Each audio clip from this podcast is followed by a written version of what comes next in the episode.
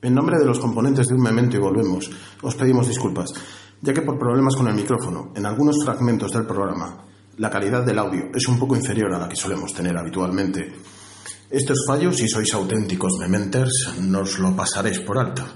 Si por el contrario, decidís no escucharlo, por este ínfimo detalle, os mereceréis arder en el infierno y en él os cocerán hasta que se os desprenda la piel a tiras. Un saludo y perdón por las molestias. Gracias, mementers.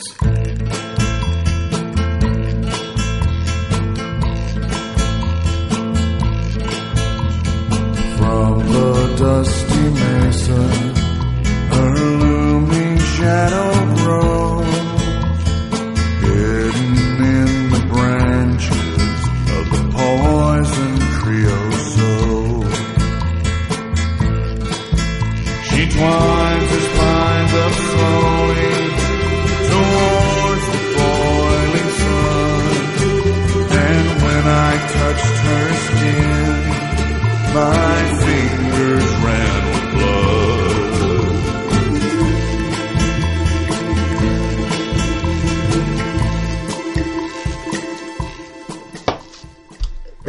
buenas. Hemos traído cerveza y tabaco para hablar de... de hablar de True Detective. Tenemos hoy aquí, en este Entre Mementos, a un hombre que se considera realista, aunque en términos filosóficos es lo que llaman a un pesimista. Hola, Pascu. Buenas. Es sábado, pasado el mediodía, y en sábado, este hombre comienza a beber a mediodía y no vamos a interrumpir eso. Hola, Sergi. De hecho, antes. Hola, ¿qué tal? Por último, un hombre que ha estado meses durmiendo en un colchón, en el suelo. Estuvo un año entero probando drogas de diseño hasta el punto de decir que veía a los pájaros hacer formas imposibles. Se ha currado este programa y nos va a introducir en el mundo de True Detective. Paul, Buenas, ¿qué tal? De hecho, me, me sabe todo a psicosfera. esa psicosfera se puede palpar. Puedo oler, sí. Hoy con todos nosotros tenemos también aquí dos invitados. Uno es el Michael Jordan de los hijoputas. Chivani. Hola chicos, ¿qué tal? Chivani que ya ha estado en otros programas y que, bueno, pues que ha querido venir porque le gustan mucho las series. Sí, me encantan, me encantan. Entre ellas True Detective, supongo. Sí, sí, por supuesto.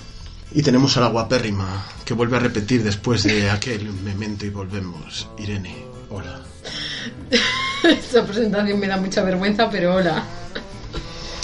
Bueno, pues si quieres, Paul, puedes darle caña. Me encantan los cambios de tono. Ya, ya. Ah, bueno, bueno, bueno, bueno, que falto yo, que no me he presentado. Que soy ese que no duerme, solo sueña, la voz, Rodrigo. Muy bien. Rodrigo, que ya no es el de erotismo, ¿eh? No, eso, eso fue hace dos semanas. Bueno, bueno, bueno, bueno. Es que a mí se Parece me- que Se fue la ha quedado, se la ha soy quedado. como, soy como Daniel No se sabe quitar el traje. Soy como Daniel Day-Lewis, que me quedo con Lincoln un año.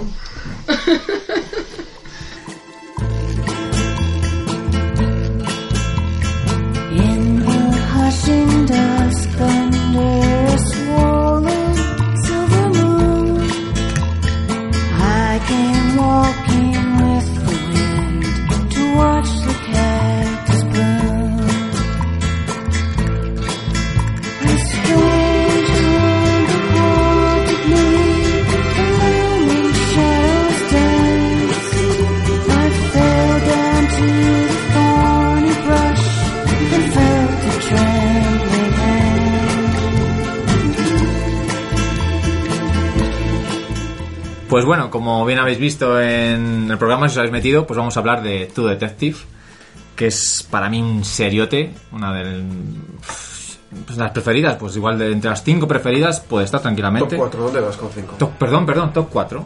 Top 4. Y serie de 2014, que fue una gran sorpresa ese año porque no había despertado muchas expectativas en principio. Parecía que iba a ser una peli de policíaca con dos detectives sin más, con Matthew McConaughey como protagonista cuando no era nadie, cuando hacía películas, hacía comedias románticas. Todavía salió en paralelo Dallas, Buyers Club, más o menos, fue en paralelo con True Detective, así que esta irrupción de como actor fue... Bueno, sí que era alguien, pero no. eh, Sí, este bueno. estilo ni de coña. O sea, na- na- yo creo que si alguien me dices que considera, consideraba en esos momentos como un gran actor, pues me quito el sombrero porque... uy, Y para mí ahora mismo vamos, me parece un actorazo. O sea, esta interpretación me parece la hostia. Luego Doy hablaremos. Y bueno, pues acabó siendo una de las sensaciones del año y en mi opinión personal una de las mejores series que he visto. Y, y de las que si te ha gustado no te importa revisitar en absoluto como he vuelto a hacer eh, yo. Antes de nada, de nada decir que vamos a ir con spoilers, evidentemente, porque si no a saco, pero vamos. Si no has visto la serie no la A veas. saco a reventar. Y supongo que los que nos están escuchando la han visto. Y si no es así, que la vean y nos escuchen. Pero yo tengo que decir de esta serie que no es para todos los públicos.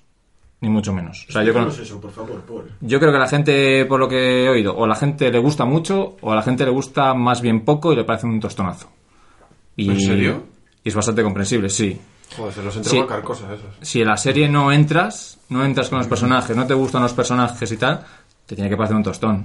El problema es que yo, bueno, yo en el capítulo 1 entré a saco, me gustaba ya y... pff, Pues yo no ahí conozco estás. a nadie que no le haya gustado. Joder, yo conozco a unos cuantos. Yo no. Ah, pues fíjate, Sí, yo no sí, más. sí, yo te conozco que unos no. cuantos. Hay, hay un, un amigo que nos escucha, hola Víctor, eh, Pichina, eh, odia a True Detective. Odiar. Julián, Sí, sí. En plan odio. en nuestra, plan- masco- nuestra mascota no... eh, Por ejemplo, No, no, ¿quién has dicho? Pichina. Claro, es que tú has dicho Julián. Julián. Julián también, También, otro. Ha dicho Julián también. Bueno, yo sí que iba a comentar que a mí me parece una serie eh, que no tiene una estructura clásica y hay mucha gente que no le va a gustar así. No es para todo el mundo, yo creo, vamos. Yo he de decir que me encantó y que los dos actores tienen una química de la hostia y que la ves y te dan ganas de fumar y beber hasta la saciedad. Te dan ganas de fumar, tengo que decirlo. Y Yo que lo he dejado, yo que lo he dejado, te dan ganas de fumar. Y matar gente y ponerles cuernos. No. Sí, Eso no. sí, Pascu, sí. Sí, sí, Pascu. No, no, solo todo. Bueno, yo para mí decir que para mí, eh, en su momento cuando salió esta serie hubo como mucho hype de, hostia, esta es una super serie, y luego lo típico que pasa que luego ya empiezan a salir voces de, bueno, tampoco es tan buena. Yo para mí sí que me ha parecido súper buena, o sea, obra maestra. Y de las series así que más me gustan de los últimos años, en plan Juego de Tronos, eh, Breaking Bad y tal, yo creo que la que más, para mí. O sea, la primera temporada, sí. Sí, la primera. Además, es que tiene una cosa que no tienen las demás series, que ni se ha quedado corta en capítulos, ni han estirado el chicle demasiado. Claro. Que ha- se ha planificado para la duración que Es tenía que que, realmente que funciona como una miniserie, más que como una serie clásica con varias temporadas. Realmente es una serie cerrada, con 10 capítulos creo que son, vamos. Ocho, ocho. 8. Y que funciona muy bien también por eso, porque no alargan luego la trama y porque es redonda. O sea, tiene un principio y un final y además, joder, el- tanto el inicio como el final son acojonantes. Está muy bien, muy bien, muy bien hecho. Es que pasa que luego muchas series se las cagan porque intentan estirarlas tanto como Vivan Theory que luego no que acaba siendo Claro. una mierda y Claro. también pasa lo contrario que una serie al final se cancela y dicen venga la última temporada hay que cerrar todas las historias y queda Es que mal. realmente hay, ahora mismo se están haciendo series que son planteadas como varias temporadas, pero realmente son varias temporadas de miniseries. Porque es, lo único que tienen en común es el título. O sea, realmente, por ejemplo, True Detective, la segunda temporada ya no tiene nada que ver con la primera ni con la tercera. Lo único que tiene es la cabecera de- de- de- en común, no tiene nada que ver más. Bueno, también te he de decir que la vida es lo suficientemente larga para ser bueno en una cosa, así que escoge bien y lo que vas a hacer. Pues, pues ver True Detective no es mala opción. Sí que está, creo que en los Globos de Oro estaba metida como miniserie, de hecho. Claro, claro. Pero, siendo claro, está cerrada, para mí tiene un guion totalmente férreo y todo esto. Eh, yo creo que es más fácil, más fácil entre comillas, evidentemente no es fácil. Pero hacer una serie de esos capítulos y que sea redonda es más fácil que cuando una serie se alarga seis o temporadas y tal, es que eso ya. Y cuando. pf, A mí eso es muy complicado. A mí me pasa una cosa, y me está pasando mucho. Eh, siempre me gustan más las series que tienen la previsión de cuánto va a durar. ¿Vale? Por ejemplo, sobre todo las miniseries que, ¿Y eso las- con cuáles pasa? que se las toma como con una como con una película larga, digamos, que eso para los creadores es brutal porque tienen un montón de horas para dar todo lo que quieren dar. Cuando una miniserie se toma como una película larga, la verdad que son muy buenas. Incluso Breaking Bad, que tenía cinco temporadas, como dijeron, cinco temporadas, punto. La verdad que quedó muy bien hilada. Eh, y en cambio, con otras series, eh, siempre terminas pensando lo mismo. Hay que disfrutar el camino, hay que disfrutar el camino porque la última temporada y cosas así no te gustan tanto.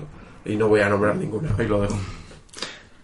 No, yo sí que me. Yo de- en ese sentido, sí, a mi hija al- Catch Fire, por ejemplo, que es una de informáticos, que a mí me estaban encantando las temporadas, y de pronto dijeron, bueno, esta es la última temporada. Y para mí acaba de forma muy abrupta, por ejemplo.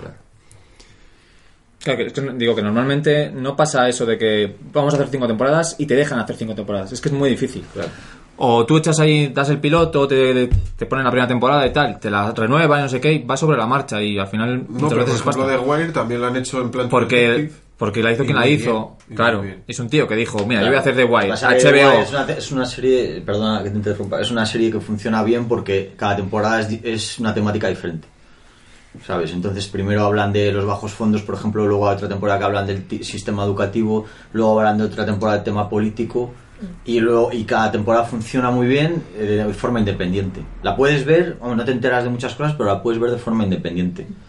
Y por eso para mí es una obra maestra funciona de puta madre. Por eso, y luego en la última temporada ya es el. mezclan todo un poco y hacen ya una, una pasada, vamos, la última temporada de Wire. Pero vamos, la. la, eh, True Detective para mí funciona muy bien precisamente por eso, porque no, no ten- yo creo que era una serie que la tenían planificada para, para eso, para durar lo que dura y luego ya no iban a hacer una, una continuación, ¿sabes? Con los mismos personajes y la misma historia, no tenía sentido tampoco. No, no. Bueno, como iba dici- diciendo, eh, tienes ocho episodios, como habíamos dicho, y la creación y el guion es de Nick Pizzolato, que no había hecho nada hasta entonces. Absolutamente nada. Luego ha hecho las otras dos temporadas de True Detective, pero no había hecho nada más. Y el director es eh, Fukunaga, que este sí que ha participado en esta primera temporada de la que vamos a hablar y había dirigido alguna película, como Jane Eyre en 2011, donde sale Mia Wa- Wasikowska, Sí. eso es. Beas of No Nation, una peli de Idris Elba. Y recientemente ha sacado la serie de Maniac, que no sé si la habéis visto, que es de 2018. Bueno, yo sí, no me ha gustado. Bueno, está bien, pero no es una cosa de otro mundo. Por lo menos ha hecho sus cosillas. Y bueno, los personajes, eh, te- a los actores. Tenemos a Matthew McConaughey como el detective Rusty Cole, Woody Harrelson como su compañero Marty Hart, Michelle Monaghan, que hace de la esposa de, de Marty, de Maggie Hall, de Maggie Hart, perdón. Y Michael Post y Tori Kittles, que son los detectives eh, negros que están investigando en la actualidad el, el caso. Ahora hablaremos de los de cómo está dividida en diferentes tiempos la serie. Kevin Dunn, que es el jefe de policía de 19- 1995, que a mí me suena bastante de- como secundario de otras Sale, salen Transformers. Sabía yo que ibas a saber algo. Y en alguna serie que ahora mismo no recuerdo, pero sale en alguna serie. Vaya enciclopedia. Ah, digo. solo en casa, me parece. A mí me suena muchísimo, la verdad. Pero no, solo en casa no. No, no, no. no. Y luego igual conoces también a Alessandra Daddario, que es la amante de Marty. Sí, la de Percy Que, bueno, Jackson en busca del rayo. Ha salido en bastantes películas y sí, bueno. ¿Sabéis quién es, no? Sí, sí, sí. Vale. Y bueno, la crítica fue unánime desde el comienzo y la ensalzó y en cuanto a la audiencia, para que veáis, fue una audiencia bastante, bastante buena. En el último capítulo acabó con 3,9 millones de espectadores, que fue más del doble del que te tuvo en el primer capítulo. Y fue el mejor estreno desde A dos metros bajo tierra. En un estreno en su primera temporada, ¿eh? Gran serie. Y por ejemplo, para que veáis lo que tuvo ahora mismo Juego de Tronos en la última temporada, que estamos en la octava ahora mismo, está teniendo 18 millones de espectadores, pero en la primera tenía 3 millones, para que veáis cómo fue True, True Detective en la primera temporada. Ajá. O sea que no es moco de pavo la audiencia que tuvo tampoco. He de decir que, bueno, el tema de los productores de True Detective tuvo, eh, ¿cómo se dice? Pues se metieron en camisa de once varas al hacer unas- una, una temporada tan buena. Que es que la segunda, aun siendo buena, que a mí me gusta mucho, el nivel de la primera le jodió y Pero es Yo que creo, eso, o sea, ha hecho algo muy bueno, pues bueno, pues ha hecho algo muy bueno y luego te sale igual. pero no Pero es que que- tampoco estaban buscando hacer algo igual, es otro caso, es otro tema, pero claro, como la otra estaba a todo lo alto, porque es buenísima, porque es redonda, porque lo había es que es prácticamente imposible hacer algo al nivel de algo que es casi una obra maestra. Siendo la segunda buena, lo empeora aún más teniendo la primera de precesora. Yo he visto la Eh, tercera, dicen que la tercera sí que está algo mejor que la segunda y que como que vuelve a... incluso se ha autoplagiado a sí mismo en la primera, Es un poco. parecido. A mí me gusta más la segunda, el principio de la segunda me gusta mucho más que el de la tercera. Pero bueno, el de la tercera también está muy bien. Yo la segunda la vi, eh, estuve esta mañana hablando con Rodri y eh, a mí se me hizo muy densa, me pareció muy densa. De hecho hubo un par de capítulos que los vi un poco dormidos y cuando quise darme cuenta yo tenía la sensación de que me había perdido cosas y me dio mucha pereza volver a ver esos dos capítulos que me había perdido cosas y ya la, la terminé de ver hasta el final, pero me, me pareció muy densa y yo me perdí. Claro. Es que también había unas expectativas muy grandes y claro, cuando esperas ver algo parecido y no lo encuentras, pues Puto te da el hype. bajón. Puto hype. Claro, y encima es que el problema de True Detective es que la gente, yo por lo menos no sabía muy bien lo que ibas a encontrar, si ibas a encontrarte los mismos personajes o no.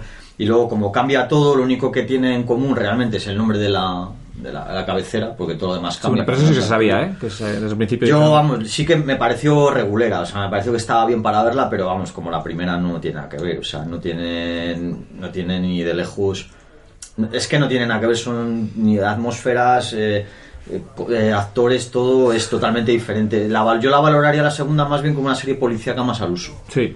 Que, Que está bien, que está bien, pero eso es muy- con buenos muy actores, que vale, está curiosa, pero no tiene nada que ver con la primera, vamos. Yo lo que creo es que la, la primera serie o la- el primer volumen de una saga, por así, por así decirlo, siempre tiene la ventaja de la novedad. Yo en ese sentido la compararía con Stranger Things, porque la primera lo petó y la segunda está bien, pero el problema es que ya estaba la primera antes. Entonces ya no te sorprende tanto, por muy buena que sea. Pero ese Yo- yo no problema, estoy de acuerdo con eso. Ese problema no está en esta serie, porque es lo que hemos dicho, que es que cada temporada es una historia totalmente distinta, incluso un estilo totalmente distinto. O sea, el estilo de la segunda temporada no tiene nada que ver con el estilo de la primera. Y la Yo- temática es distinta. El, el único tema en común es que hay detectives y algo policial, Claro. pero nada más. Pero también es el cómo te cuentan la historia. Y la primera te la cuentan de una manera que te engancha mucho. Yo la segunda no la he visto por factores externos, ajenos a mi voluntad. Y estoy viendo la tercera y no, no siento lo mismo que con la, que con la primera.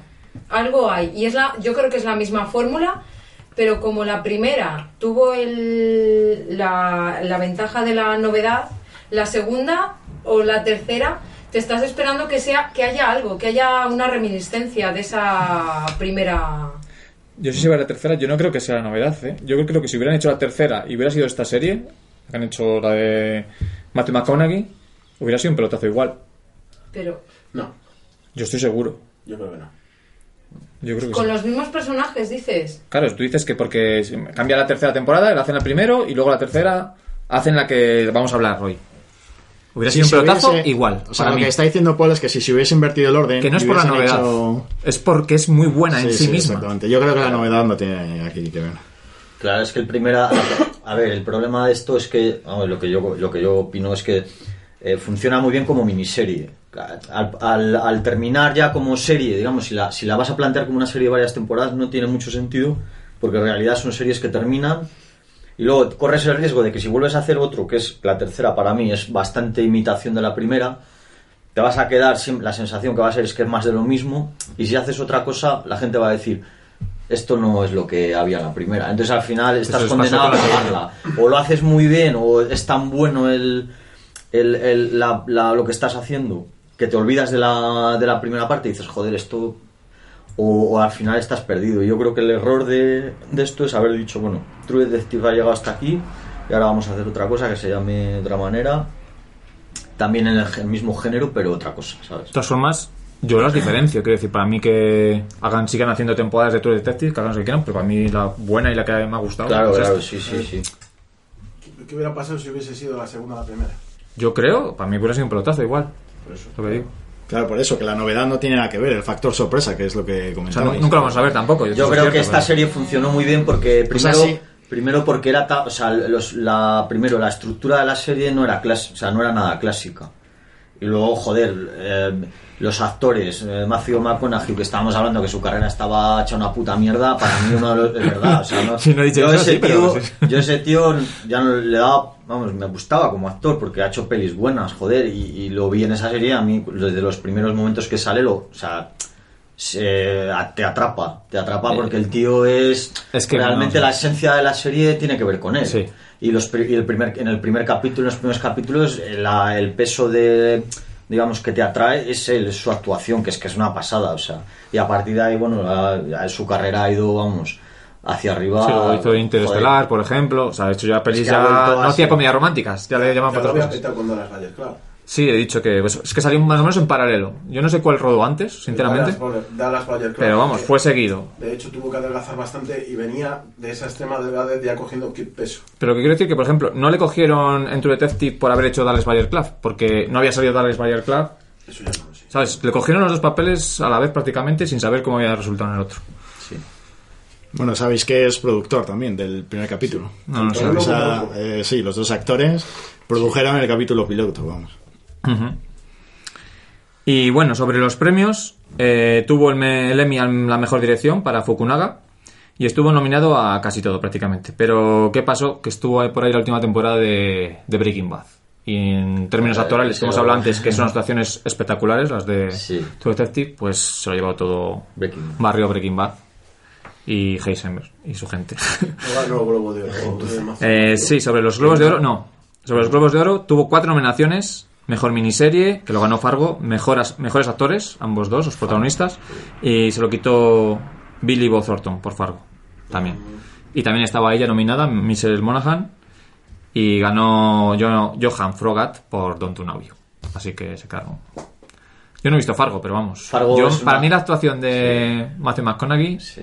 Es de la historia de la televisión, de las series. Yo la serie Fargo, la primera temporada, que pasa lo mismo que con esta, porque la primera temporada, luego hay varias temporadas de Fargo, la primera temporada es una pasada. La segunda flojea mucho y la tercera no. Pero es lo mismo, vamos, muy parecido, porque realmente también Fargo es una cabecera. O sea, no, no- luego las series son distintas. Yo de la actuación me pareció sobresaliente, la de él, la de Matthew McConaughey, sobre todo sabiendo de dónde viene, porque yo es lo que digo, era alguien, pero alguien que era, estaba muy eh, encorsetado en un determinado tipo de papeles, de comedia romántica, de que ligo, tal, no sé qué. Y yo cuando le vi hacer ese papel es que no me lo creía que era él. A mí ya me sorprendió en la película de, de la guerra más perra, ¿cómo se llamaba? La de Top Hunter. Tropic Thunder. Top- Topic Thunder. A mí Hostia, ya ¿ahí me sale él? ahí. Sí, es el que tira el maletín de arriba y... Sí, sí, sí. Es el, es el, el, digamos, el representante de, de, de Ben Stiller. Es Tom Cruise ese, creo. No, ¿No? ese es el productor Ah, me he liado. Sí, sí, tienes razón. es el, el agente de... Es que hay muchos personajes raros en esa peli. Y bueno, yo el- acerca de la serie, eh, lo que decíais que a lo mejor era por la- el tema de la novedad, a mí en mi opinión es que no me lo parece. Quiero decir, si se hubiese invertido el orden y hubiese salido la, segunda temporada como la primera y la serie de Matthew McConaughey como la segunda, yo creo que la primera temporada de True Detective hubiese pasado más desapercibida y la segunda lo hubiese petado de todas formas. Yo para mí es una serie, como dice, me parece que lo has dicho tú, que eh, no tiene una estructura común y llama mucho la atención. eh, aparte de que, de que la investigación eh, es un tema muy escabroso, el tema este satánico, muy, muy más rollo desde el primer capítulo. A mí me enganchó desde el primer capítulo. Y hay gente que dice que no, del el tercer capítulo y tal. Yo me enganché desde el primer capítulo. Luego es verdad que a partir del tercero como que da un subidón de nivel. O sea, da un, sube un escalón para arriba. Pero yo desde el primer capítulo estaba enganchado.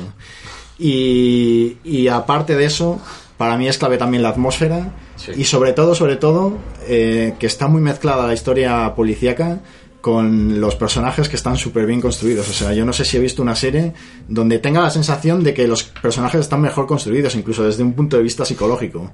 Eh, las interacciones que tienen entre ellos, o sea, me parece, me parece súper increíble, porque es un tema que no es nada novedoso, quiero decir, a ti si te dicen, bueno, es una peli de dos detectives que van a investigar un caso, entre ellos hay un poco de pique y un caso un poco satánico y tal. Es que se ha hecho, o sea, eso ya existe. Pero mil veces. Eso está hecho. Y la magia de esta serie es todo lo que he dicho, la atmósfera tal, tal, tal, la integración entre los personajes y también la, la forma de contar la historia es una pasada de saltos en el tiempo, de pa' aquí para allá y enterándote todo perfectamente. Claro, claro. Va increciendo los capítulos, en mi opinión. Sí.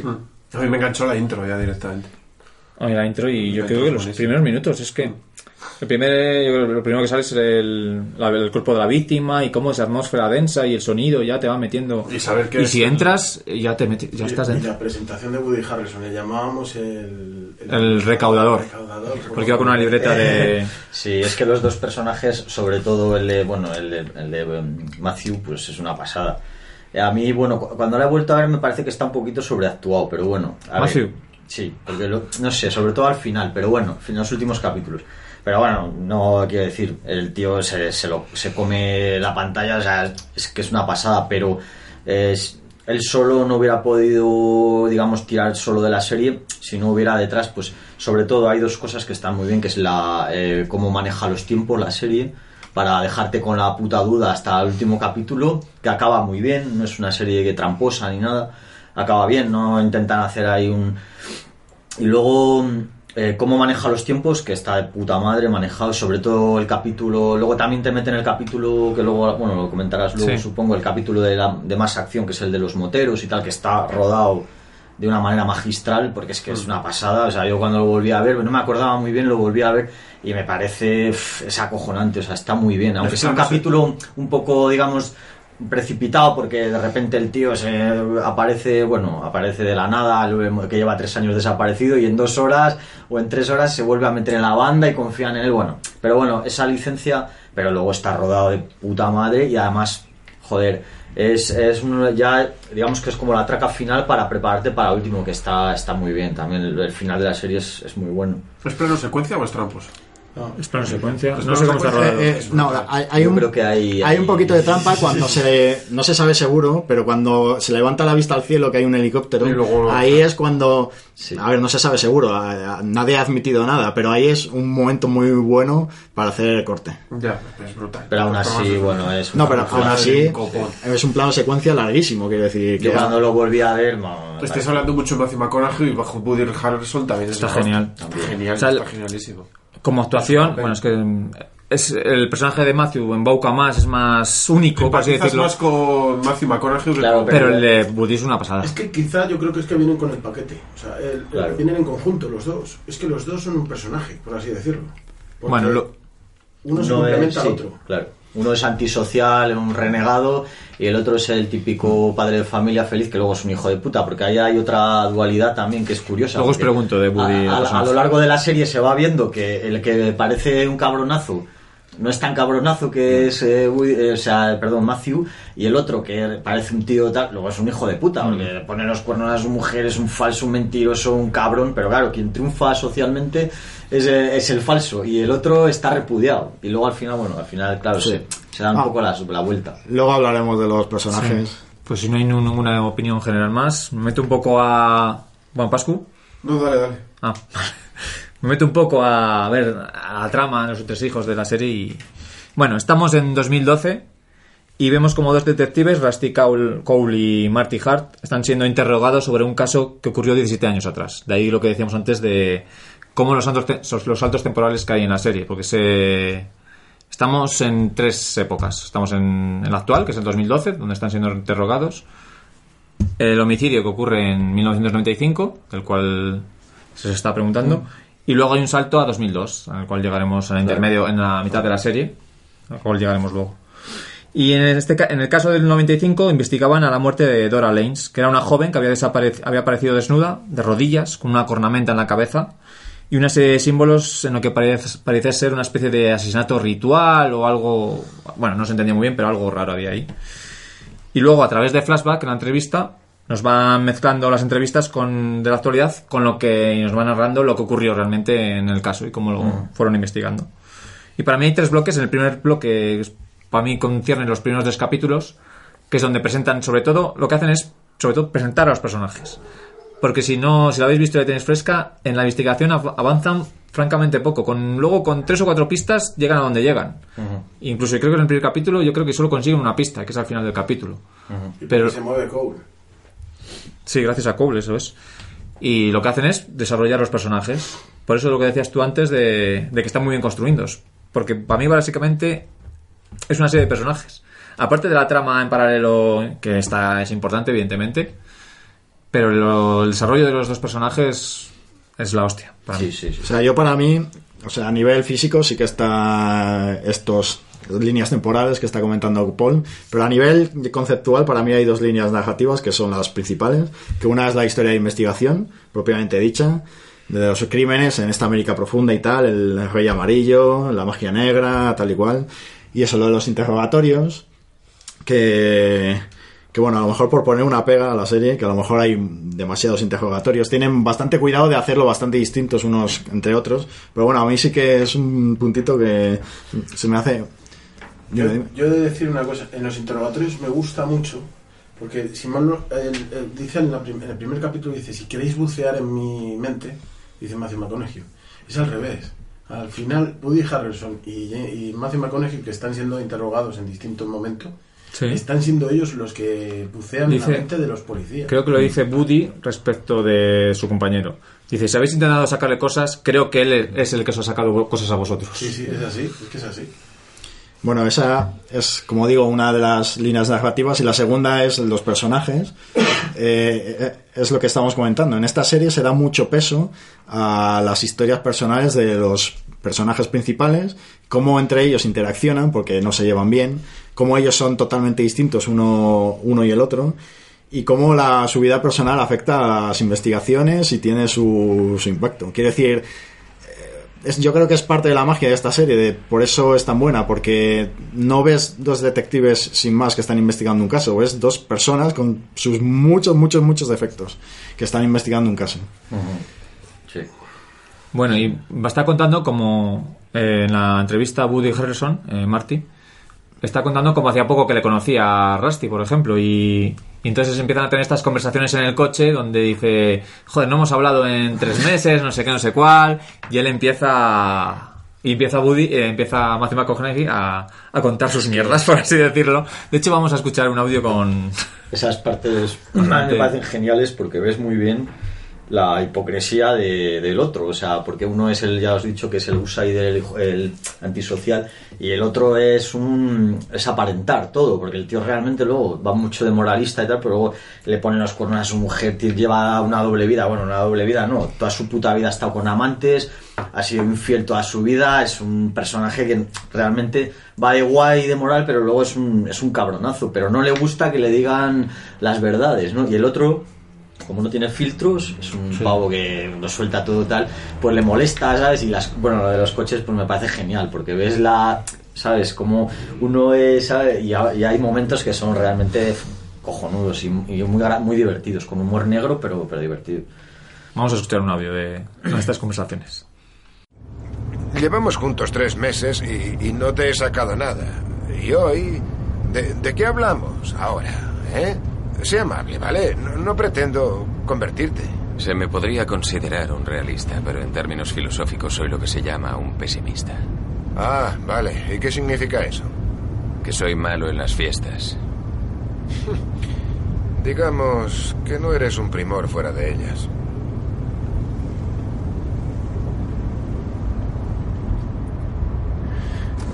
Creo que la conciencia humana es un trágico error de la evolución. Nos volvimos demasiado conscientes de nosotros mismos. La naturaleza creó un aspecto de la naturaleza alejado de sí misma, una criatura que no debería existir según las leyes naturales. Pero eso suena horroroso, joder, Rast. Somos cosas que se obsesionan con la ilusión de tener un yo. Un acrecentamiento de experiencia sensorial y sentimientos. Programada con la seguridad de que cada uno es alguien en especial. Cuando en realidad nadie es nadie. Oye, yo no iría por ahí diciendo esas paridas. La gente de aquí no piensa así. Yo no pienso así. Lo único honroso que puede hacer nuestra especie es negar la programación. Dejar de reproducirse. Ir de la mano hacia la extinción. Una última medianoche, hermanos y hermanas rechazando la injusticia. Sí, bueno, aquí vemos a Cole, que es eh, un personaje que se presenta como muy. un poco pasado, muy nihilista, porque ha, tenido un problema familiar y eh, ha muerto su hija, se separó de la mujer. Además, bueno, cuentan la historia de que estuvo un montón de tiempo en narcóticos, infiltrado, drogándose, metiéndose de todo, y ha quedado medio tocado. De hecho, tiene una serie de alucinaciones, porque las, las drogas le han destrozado el cerebro. Pero bueno, una se- serie de alucinaciones también que se da, se da como entender que pueden también aportar algo de información, igual que en Twin Peaks, las, eh, los sueños que tenía la gente Cooper, también algo de ese estilo, aunque yo creo que al final verdaderamente ese tipo de alucinaciones al final tienen poco impacto en la investigación. Pero bueno, en los primeros capítulos ahí se deja caer y ya te, te mosquea un poco. Y, y es una persona muy inteligente y tal. Y es que se contrapone mucho con eh, Marty, el otro policía, que es el típico policía que te lo imaginas yendo a barbacoa los domingos, mujeriego, que sale a trabajar, se va al bar, se emborracha, como hemos dicho, mujeriego y tal. Además, con una doble moral, la, la típica doble moral estadounidense de que, de que hoy qué mal, eh, va dando lecciones de moral a las prostitutas cuando el tío es un mujeriego, un cabrón, un machista. Y, y está muy bien esa, esa Tengo contraposición. que decir que, no sé, a mí Mar- mm, puede parecer el típico bruto eh, Marty, pero no es nada tonto como policía. No, para no, no, nada. no. No, no, no, no. Y de hecho, la última pista de todas la descubre él, la, de la, la del Sí. gigante de orejas verdes, por ejemplo. No, y que no era nada fácil. De hecho, aunque no congenian en personalidad, pero se respetan. Se respetan mucho. Eh, Sobre todo al final. Yo, yo tengo que decir también que yo creo que ese respeto viene a raíz de cuando Marty se entera que perdió a una hija. Que es cuando él siente compasión por primera vez por, por Cobb. No, pero eh, Marty ya desde el principio, porque hay un momento que antes de antes de enterarse de eso, que van a la comisaría y su jefe les pregunta, oye, ¿qué tal ves el caso y qué tal ves a tu compañero? Y él le dice, sí, yo creo que es válido. O sea, él ve que sabe que es un buen policía. Él sabe que es inteligente, que es un buen policía. Pero cuando le empieza a coger estima, empatía, es cuando le cuenta lo de la niña. Yo Sí. creo que no le, cuando- no le veo que tenga mucha estima. Hasta mucho más tarde. Yo creo que empieza a tenerle estima o empatía cuando le comenta que han perdido a su hija. Luego ya con sus diferencias. No, pero bueno, otra, otra de las, otro de los factores yo creo que es importante, interesante porque la serie que a mí me parece que funciona también porque retrata muy bien el tipo de sociedad en la que viven el- el- los policías. Quiero decir, el, el hombre este que viene nuevo es un policía que viene de una ciudad grande, ¿no? De, vamos, de otra zona del país. De, Viene de Texas, creo. Ah, viene- ¿Sabes? Tejano estuvo viviendo en Alaska, dices, eh, eh, Rusty Cowboy. claro, que viene de otra... Y estuvo en Alaska con su padre. Y luego no sé si volvió a Texas porque decía, o que odiaba el frío. odiaba el frío, sí, sí. Y luego le destinaron, tuvo movidas con la policía y estaba Claro. como atado de manos. Le tenían, tenía que, le podían mandar a donde quisieran. Claro, le mandaron claro, a. Luisiana. A Luisiana. Claro, pero ves que la, la sociedad donde llega es, claro, luego, joder, porque la serie también está, otra de las cosas que hemos hablado antes que funciona muy bien es la ambientación, que para mí es brutal, o sea, cómo ves la América profunda de, de gente muy religiosa, bueno, de hecho, joder, el, el- al asesino le buscan en siempre en congregaciones de estas em, eh, religiosas que son, ¿cómo se llama? Los evangelistas. tal, predicadores. los predicadores, que es un mundo que, claro, cuando empiezas a rascar, realmente pues ves un poco la, la América esa, joder, que vemos en muchas películas y tal, pues de pobreza, de marginación, y luego ahí empieza ya un poco, la serie se empieza a meter en temas muy escabrosos, ¿no? Y a mí una de las cosas que más me moló, que no sé por qué, joder, a nosotros nos gusta tanto en esto, vamos, en Europa y tal, ese retrato de la América tan, tan profunda, cuando nos pilla tan lejos, es cómo lo bien ambientado que está, lo joder, cuando ven los paisajes, van a sitios abandonados, tétricos, ahí las iglesias que las han dejado, bueno, o van a las congregaciones y ves qué tipo de gente va, que vamos, que tampoco hace falta ser... Y entonces el, el policía nuevo, o sea, em, Rusty representa todo lo contrario, ¿no? Es un tío más, más moderno, con unos pensamientos más abiertos. El otro es, no deja de ser un cowboy, ¿no? Eh, clásico. Eso es. Sí. Que va a rodeos, que eh, hace barbacoas, y es que no tiene nada que ver. Por eso funciona muy bien la química entre ellos. O sea, que hay mucha. eh, Funciona bien por eso, porque son muy diferentes. ¿De qué nos hemos metido en lo de Marty? ¿Os caen tan mal a todos, A Marty? mí no, no me queda tan mal. Yo al principio- teniendo sus cosas que... Al principio sí, luego empaticé. Yo también empaticé. Eso es lo bueno de, mí, de cómo está eh, construido. Porque Me gustó ese- esa evolución del personaje por eso, porque yo, lo que os comentaba al principio, empatizaba mucho más con Cole, es más fácil empatizar con Cole, pero luego, al final, aunque de primeras ves que es un cabrón y es... Cole. eh, no, no, Marty. Ah, perdón. Al principio no me gusta nada esa persona socialmente, pero luego llegas a generar cierta empatía y lo consiguen y me gusta.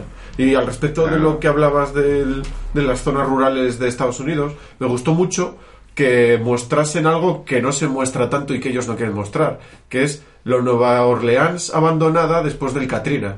El agujero que quedó allí y que ellos... Claro. El Katrina pasó, no ocurrió nada, De pero... todas formas, esto lo que cuentan al principio es antes del Katrina, porque es el 95. Pero bueno, Sí, sí, sí, pero me, refiero que... es, prácticamente es parecido. Es, Claro, pero es todo miseria, cuando- es todo miseria. Eh, Pero luego hablan también de la corrupción política, porque en el fondo lo que se está hablando ahí es de temas de pedrastia, donde están involucrados, que son colegios religiosos también, o sea, y luego son unos puritanos de, de la hostia, ¿sabes? Porque es todo relacionado, pues eso, con la religión y, bueno, cómo es los colegios religiosos, la- las sectas, no sé qué y se va escarbando ahí cuando luego lo bueno que tiene la serie es que tampoco es una serie muy escabrosa en escenas ni nada o sea que realmente no se ve ninguna escena donde digas joder qué asco o sea repelente. Es todo lo va, te lo va insinuando.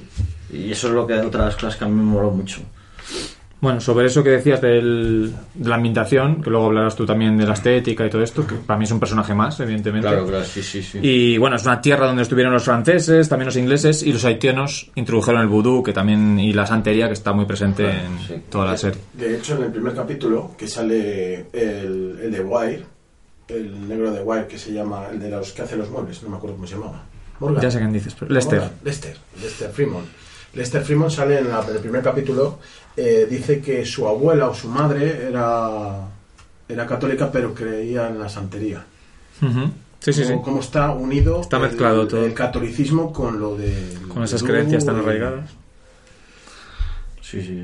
Y bueno, luego, creo que no lo he dicho, eh, sobre esta ambientación, aparte de los paisajes que vemos, el sonido. O sea, no sé si os fijáis el continuo sonido, a veces hay un como un soniquete que va increciendo, que es ah, totalmente atmosférico para me- sumergirte en el fango de todo lo que están contando. Eso me parece fundamental en la serie y... Sí. Que yo no sé si se puede llamar banda sonora a eso. No tengo... Es curioso porque lo, lo has dicho muy bien. Te, te, te mete de lleno, o sea, te, te zambulle, pero siempre, con, muchas veces, o no siempre, con tomas aéreas. Desde, a- desde arriba. Planos cenitales, sí. Y bueno, lo que decía, del caso prácticamente en estos primeros bloques pues avanzan apenas un poco. Y luego en el segundo capítulo ya aparece, descubren eh, dónde vivía Dora Lanes, que es la que la víctima, y aparece en su diario, consigue su diario y aparece de lo que nos hablará luego Pascu, Carcosa y el Rey Amarillo, ya en sus anotaciones. Que bueno, luego hay tela con con esto. Por ejemplo, dice, viene en su diario, cerré los ojos y vi al Rey Amarillo andando en el bosque. Y al final de este capítulo, es del segundo, es cuando, tras una serie de pistas, descubren la iglesia abandonada. Sí. Donde- Ahí, ahí es donde está Lester Freeman, me parece. Vale, y ahí es donde descubren, hay una pintada sobre con un icono, con iconografía que representa la, la pose de la muerte de la primera víctima, de Lola de Lynch. Sí, cierto. El tatuaje, vamos, el tatuaje, el, del, el graffiti de, la, de alguien postrado con una cornamenta de ciervos. Y luego empieza ya el tercer capítulo y tenemos, que es muy interesante, tienen una charla, van a una carpa de estas de los predicadores, Sí, de los predicadores. y tiene una charla muy interesante sobre la religión, eh, Marty y, y Cole, que también me va a poner un cacho, un trocito de ella. ¿Qué cociente intelectual medio crees que tendrá este grupo? ¿Estás viendo Texas desde ese caballo tan alto? ¿Qué sabrás tú de esta gente? Yo solo observo y deduzco. Veo propensión a la obesidad, pobreza, ansia de cuentos de hadas. Gente que echa los pocos pavos que tiene a la cesta que van pasando. Se puede afirmar que ninguno va a aficionar un átomo, Marty. ¿Te das cuenta? Es tu puta actitud. No todos quieren sentarse solos en una habitación vacía empollando manuales sobre crímenes. Algunos gozan de la comunidad, del bien común. Ya, pues si el bien común debe inventarse cuentos de hadas, no es bueno para nadie. Bueno, pues después de este audio, eh, hablan con el predicador de la carpa y les dice que estu- estuvo trabajando como profesor en una de las escuelas de los Tattel. La Tat- los Tattel son la familia, una familia muy poderosa allí que tienen el, el- uno de los hermanos de los Tattel es el gobernador, otro hermano es el reverendo que lleva todo el caso, toda la zona eclesiástica. los Tattel de toda la vida. Multiplícate por cero, Satán. Y vamos viendo cómo van apareciendo en todas las ramas de la, sí. de la serie esta, esta familia. Qué pelazo tiene el predicador, ¿eh? Qué pelazo. Sí, y va a curras. Y- Ese Predicador rockabilly. el, el actor ese me mola. A mí eso de los Estados series. Unidos, ese rollo de predicadores de Estados Unidos siempre me ha dejado volado. En Fargo, la O cuando serie. lees lo de que hacen que, se- que se meten con serpientes para que les muerdan y tal, porque viene en la Biblia, en teoría. A mí me deja todo ese rollo de predicadores de Estados Unidos, predicadores ambulantes que montan las carpas, va la gente, entran en trances, que de hecho ves vídeos y tal, a mí me deja torcido. Hay una película de Steve Martin que se llama El charlatán o algo así, o El predicador, y es muy buena, y es, es de ese tema. Bueno, todo esto, la investigación mm, está un poco estancada, un poco bastante. Y Rusty está mirando más casos de homicidios porque, bueno, él desde el principio, cuando ve la iconografía de la víctima, él está casi seguro de que eso ha pasado más veces, aunque no lo relacionen, y que está y seguirá pasando. Eso es, porque es como que lo tienen muy, todo muy, muy mascado, el- lo que es el, el escenario de, de donde deja la víctima, y él piensa que ha habido como especie de... Ritualizado. No, pero Está ritualizado. anterior, como que ha estado preparando lo que al final va a ser la final. Sí, porque es muy elaborado y tal, sí. Y, mi- y mirando homicidios que no se habían em, Resuelto. resuelto, eso es, gracias, eh, da con una mujer y, da, y consigue dar con el que era su exnovio. Y que resulta que consigue averiguar que también fabrica droga, que es la droga está en el cuerpo de todas las víctimas hasta el momento. Bueno, de estas dos víctimas. Eso es una especie de LSD. Que es le- el tal Ledux. Sí, les mete meta y es LSD. Los dos. Ledux. Y aquí es donde vamos al cuarto capítulo, que digamos es lo que yo cambio. Veo que hay otro bloque porque van a. hay un trabajo de campo de policía. Y es lo que decías tú antes de que se infiltran en la banda de los moteros. Sí. Porque este cocinero Ledux debe ser un. es un traficante que solo cocina para esta banda de moteros que son los cruzados del infierno, iba a decir, pero no son. Los satanas es del No, no, no, los cruzados. Bueno. Y el caso es que se tiene que... parte Desconocía a Rusty porque en su época de infiltrado de narcóticos y, tal, y todo esto les conocía. Y se piensa infiltrar para ver si le ponen en contacto con el tal Ledux. Yo, vamos, simplemente este bloque eh, es donde mucha gente me dice que se queda enganchado de verdad. Yo, em, desde el primer capítulo, desde que vi a esa mujer cómo había, cómo le habían dejado el cadáver, yo estaba enganchadísimo, digo, hostia. Pero mucha gente dice que es a partir del tercero, cuando acaba el tercero y empieza el cuarto, Claro, es- que yo para mí sí que da un pequeño subidón de nivel. aquí es que, pues eso, es lo que empieza igual un poco el, el trabajo trama, policial en claro. sí mismo. La. Porque hasta ahora era preguntar por las casas, es que no habían hecho más. Es que la primera- y el la- caso no avanzaba. claro, y era mucho desarrollar los personajes. Sí. Hay otra cosa, y es que se ve próximo que van a detener al asesino, porque es que al principio los primeros capítulos dicen, bueno, la serie dura ocho capítulos, pues le detendrán en el octavo. Pero aquí como que dices, hostia, ¿qué pasa? Que le van a detener ya.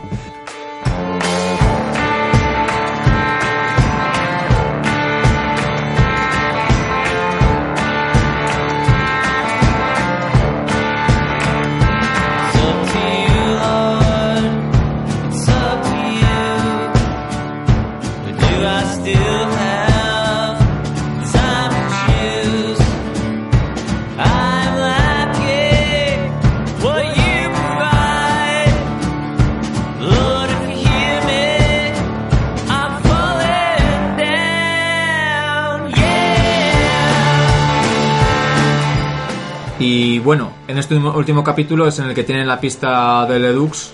Si, os- si queréis escuchar cómo acaba el capítulo, esperaos al final del podcast para escuchar una de las grandes frases de Cole.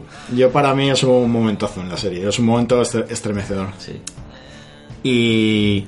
Yo, vamos, yo creo eh, que hay dos, hay, para mí hay dos partes muy, muy claras de la serie, muy diferenciadas, que es la primera parte donde te introducen un poco, te explican cómo son los personajes a través de las entrevistas, que ya vas viendo un poco cómo está el percal, y luego a partir de ese capítulo la serie cambia, es decir, la serie ya se convierte en una serie más dinámica en la que van a atrapar al asesino, el capítulo de los moteros no tiene nada que ver con los anteriores porque hay muchísima acción, cuando en los anteriores no había prácticamente ningún tiro y, y la serie cambia de ritmo y es otra de las cosas buenas que tiene la serie que en un momento determinado eh, sabe cambiar y va algo más directo y luego la trama policíaca como comentaba antes que es bastante entendible porque hay otras series que realmente se empiezan a liar la madeja y al final te enteras de nada yo soy más clásico y prefiero que me enterarme de lo que pasa y aquí realmente sí que te enteras y además está bastante bien bien hilvanado todo funciona muy bien. Mm. A mí me, vamos, me parece que es otra de las grandes ventajas que tiene dos puntos fuertes que se sabe cambiar de ritmo en un momento determinado. vamos.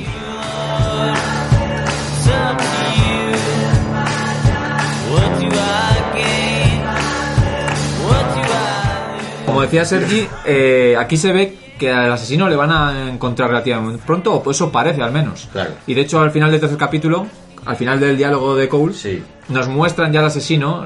se van, Sí. se ve como la cámara va acercándose hacia una especie de cabaña, una especie de casetas en unas eh, en- dentro del campo y tal. Y vemos como el asesino con una máscara además de que da bastante terror.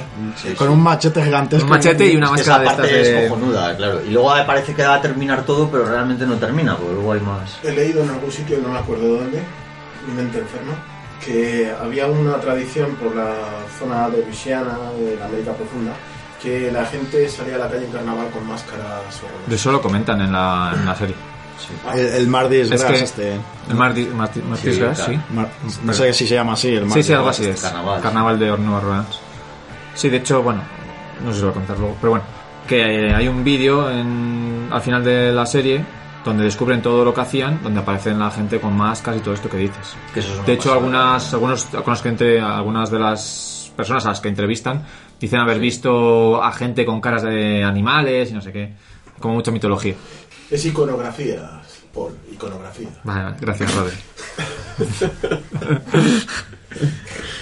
y bueno, pues al final de este cuarto capítulo sucede el plano secuencia que comentábamos antes, que es una pasada. Es Sí, uno de los más celebrados de las series. Si quieres decir algo más de este o nos has quedado con las ganas. No.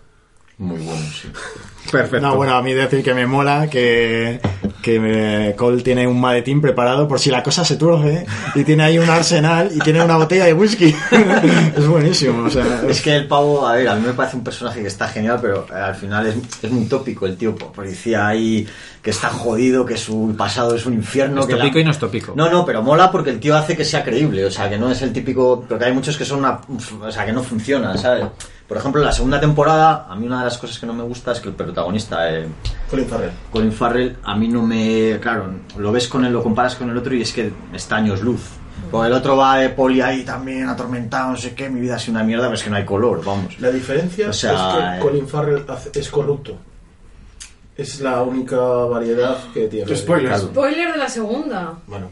No, pero este también es un policorrupto, porque de hecho él, él Mm, Está al, este le, fino hilo de le, la manda- le mandan a esta misión precisamente porque había matado a alguien. O sea, el tío está como castigado. Bueno, no, de hecho le meten en la cárcel y le, le- al, al personaje le han conmutado la pena por por por otra bueno por otra dice historia. Pero dice es que, es un la, la cagó policialmente, la cagó. Claro, claro, que él fue. No sé se, qué hizo. se le fue ver, la es- olla la infiltración. es claro. un policía políticamente incorrecto. Eso es, vamos. claro, es un claro. tío que si se, se destapasen sus métodos estaría en la cárcel o sancionado. Claro, porque luego va pegando a apartado. es que es un tío que. Pero bueno, es Marty, Hay una- Marty lo mismo, quiero decir. Claro, y, sí, y es- sí. y en la serie se ve cómo se hacen estos tipos de favores de que, bueno, uno encubre al otro y es como, eso queda sellado, quiero decir, lo que pasa en el trabajo, tú me cubres, yo me cubro Claro, y aunque nos enfrentemos, esos, esos temas están sellados para siempre. Sí, sí, sí.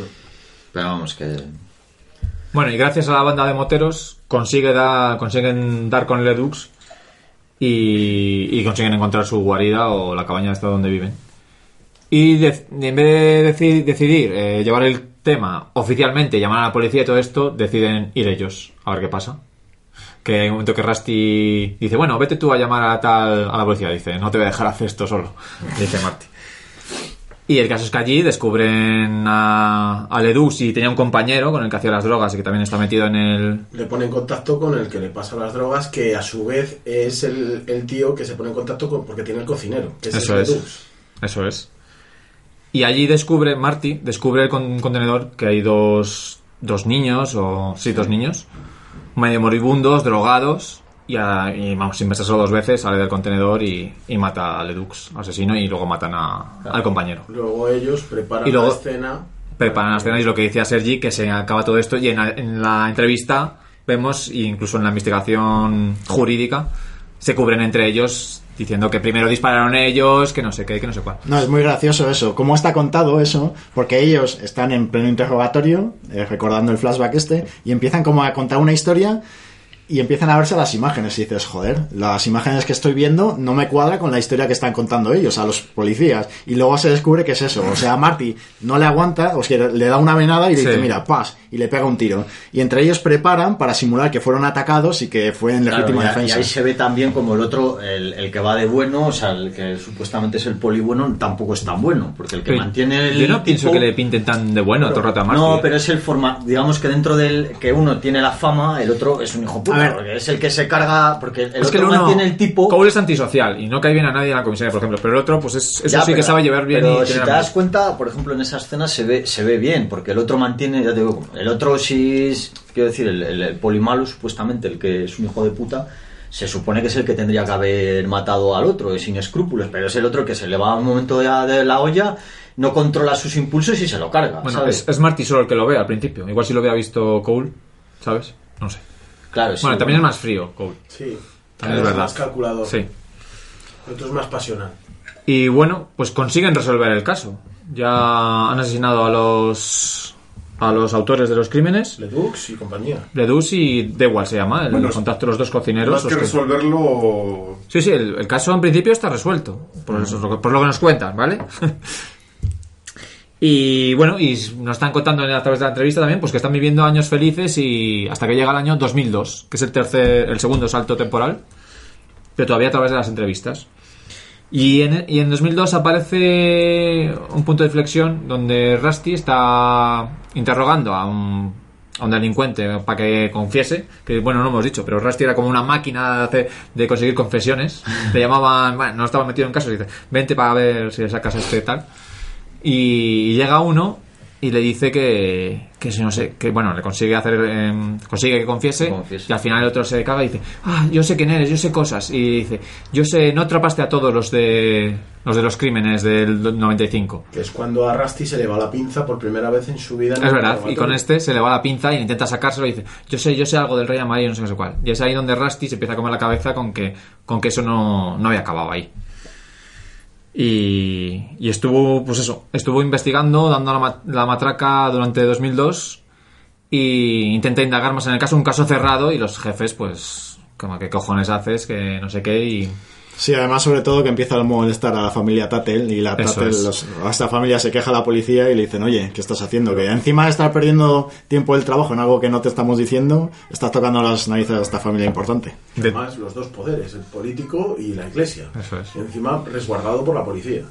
De hecho, va él por, por, por- por cuenta propia a hablar con el reverendo Tattel. Y es cuando Cuando le aprieta las tuercas, el otro se molesta y al día siguiente le suspenden de empleo y sueldo. Se deja coleta y se pone hippie y le hacen No, bueno. figuras con las latas. Y, y ahí, en la entrevista, en, la- en el interrogatorio, perdón, actual, 2012, es donde los dete- detectives vemos que están pensando que Cole tiene algo que ver con los asesinatos. Que te pega ahí ese único girito así raro que te mete la serie. No sé si os acordáis. Sí, sí, sí, claro. De hecho, aquí... De hecho, el, el, el, el- el otro con- desconfía de él. Porque el Marty. compañero, claro. O sea, a Marty le, Le pone se hacen cree, dudar un poquito. que Le hacen dudar un está- poco. Se le ha ido la pinza o algo, claro, porque... Hay un momento glorioso que es en el primer capítulo. Yo ya creo que ya empiezan a, a sospechar de él, porque el primero le dice: Tienen ahí un caso y tal. Cuéntanos Ah, claro, primero lo- lo, tuyo, cuéntanos lo mío. Sí, evidentemente, en el interrogatorio ellos ya están sospechando, ya saben. Un momento glorioso que le dice: Necesito cervezas y tal. Es el momento ese. Y ahí se da cuenta quién es el que manda de los dos. Porque el, el otro, el negro joven, va por las cervezas. Entonces dice, vale, el jefe es este. Les tiene controlados en todo momento, tío. Es que controla la situación en todo momento. Yo aquí esto que empiezan a sospechar los policías que puede ser Cole el que esté involucrado de alguna manera extraña en estos asesinatos, recuerda un poco también a Sherlock Holmes. Es decir, Sherlock Holmes sería Cole y Marty Watson, aunque sé que hay muchas diferencias. Pero el tema de que el doctor Moriarty, que es el propio Sherlock Holmes, es también Cole el asesino y el investigador a la vez. Además de que Cole es como el, el- el listo y el junkie, igual que Sherlock Holmes. Sí. O sea, hay... Pues mira, no me había caído yo, pero... Falta tocar algún instrumento. Cierto. Sí. No, eh, en esa, hombre, eso tiene cierta lógica también. Vamos, lógica dentro de. O sea, que, que es fa- factible, porque el personaje no deja de ser. Y también juegan un poco con tu. con la. con- un poco con, con el espectador, porque joder, a ti te están diciendo, coño, pues a lo mejor te, te hemos A mí me voló la cabeza un poco ahí. Claro, es que, es que es- tiene su sentido, porque al ser un policía que, ha- que está traumatizado. Es que bueno, eh, los que están investigando el caso en 2012 están interrogando a los detectives. Es que justo en 2012 ha aparecido un nuevo caso con la misma iconografía que apareció en 1995. Y a Rusty se la ha empezado a ver justo hace un año y algo. Claro, y además Y se entonces creen que, concuerda. que el asesino original está, está muerto. O sea, Eso, y tienen fotos de la Claro, cuando claro. pues, las cuando la escena del crimen y ve cómo ha, ha merodeado la zona la- Claro, claro. los típicos curiosos que van ven como Rusty es uno de ellos y tal La iconografía, Paul, la iconografía. gracias Rodrigo Y no dejaría de ser la sentido. primera vez que un, yo qué sé, pues que un investigador se le va la olla investigando un caso y luego se, yo qué sé, macho, o, yo, o mil cosas que, que se han visto, o un imitador, ¿no? De los... Y bueno, y aquí cuando le suspenden a Cole, eh, pues se pone a investigar por su cuenta. Y, y luego es lo que decía antes, para mí el último bloque, que empieza en los últimos dos, dos últimos capítulos, que es cuando vuelven a la actualidad y ya todo lo que ocurre es en el momento actual. Sí. Y es cuando Rusty, se supone que la entrevista que, el interrogatorio que han tenido los dos policías han sido en tiempos distintos, pero Rusty es cuando le llama a Cole, van con el coche y le persigue y le, y le dice que venga y tal, y que tiene que ver algo, Claro. para que siga con la investigación. Rusty ha estado investigado, investigando él solo los casos durante claro. estos años. O sea, dice que se fue a Alaska y volvió porque eh, no se quedó el caso cerrado. No se quedó cerrado. y lo tiene ahí, lo tiene ahí y tiene que volver. Y lleva dos años que tiene todo, todos los, todas las pruebas o todo lo que ha investigado en, en un contenedor típico de estos que Sí, es tiene brutal, el contenedor. las pruebas y le lleva a Marty. Y ahí es donde le enseña el vídeo donde Se ven los abusos. que no, no llega a verse, como decíamos Claro, lo antes. que mola porque no lo ves. Y solo ves los gritos, cada vez lo ve Marty primero y ves solo los gritos que pega cuando ve el vídeo. O sea, a ver, aquí lo del vídeo es que Que se ha infiltrado en la casa del Tatel este a ver si encuentra alguna prueba y en su segundo domicilio, no sé qué, encuentra esta cinta de vídeo en la que se ve algo como una niña, como una especie de ritual, Hay un una- ritual, no sé qué, ya dejan de enfocar la pantalla. Y, y se ve pues algo muy desagradable porque la gente en cuanto lo ve pues empieza a gritar. Claro. Que bueno, también hay que decir que eh, Marty en ese momento desconfía mucho de Haas porque también en el pasado han tenido una pelea que es importante en la, en la, en Pero- la serie. Yo creo que tarda muy poco, le invita, de hecho, le invita a una cerveza, pero tarda muy poco en confiar y no, nunca cree que, o sea, al principio puede que sí, pero en cuanto habla un poco con él y le demuestra sobre todo lo de la, Sí, del vídeo, dice, Las dudas duran poco. Claro. Pero sí, un momento cumbre en la serie es la pelea que tienen eh, Rust y, y Marty, porque bueno, nos estamos centrando es mucho, nos estamos centrando mucho en la parte de la investigación, pero las historias paralelas, o sea, las historias personales también continúan, que Sí, hemos sí, dicho sí. que son muy fuertes. Aquí hay, entra en juego, eh, yo uno de los personajes, que me parece el, el tercer personaje de importancia, que es la, la mujer de Marty, que es eh, Maggie, se llamaba, ¿no? Maggie, Maggie Hart. Maggie que, eh, bueno, está ya cansada de las infidelidades del marido y al final decide, bueno, Resulta que en el 95 le, le es infiel, le acaba perdonando y en 2002 vemos cómo vuelve a serle infiel. y ya la tía se cansa, intenta serle infiel, pero no se ve capaz, o cree que eso se lo va a perdonar el marido y intenta una jugada que le dice, mira, yo si consigo que me pongas los cuernos con tu compañero de trabajo, esto ya sí que no me lo perdonas y te vas a ir. Entonces, eso, va un día, a cierta noche, a casa de Cole y le incita a, a ñaca ñaca. Joder. De hecho, bueno. además, aparte de que quiera que le deje, yo creo que también hay un poco de venganza de decirle, mira, es que encima lo he hecho y lo he hecho con tu compañero. Y además le dice, y que sepas que no me han follado así desde que, desde que tuve a los hijos. Entonces, bueno, al final la mujer le dice al marido, mira, te he puesto los cuernos con tu compañero de trabajo. Dice, ahora, ahora haz lo que tienes que hacer, que es dejarme. Y es cuando está, es la, sucede la pelea entre Marty y Cole. eh, a las puertas de la policía, quiero decir, porque Cole en ese momento estaba suspendido, había ido a por unos papeles o no sé qué. Marty sale a toda prisa, se quita los anillos, deja la pistola por si le da un- una venada y le pega un tiro, entonces se lían a puñetazos. Entre el- todos los policías les separan, les eh, meten para adentro. Bueno, algunos están diciendo, venga Marty, dale. Pero en el caso, eh, en ese momento, Cole está muy cabreado con la policía porque le han suspendido, no le dejan seguir con la investigación. Encima se cabrea con, con el amigo que era el único apoyo que tenía porque entra la policía, este detective cae fatal, Cole.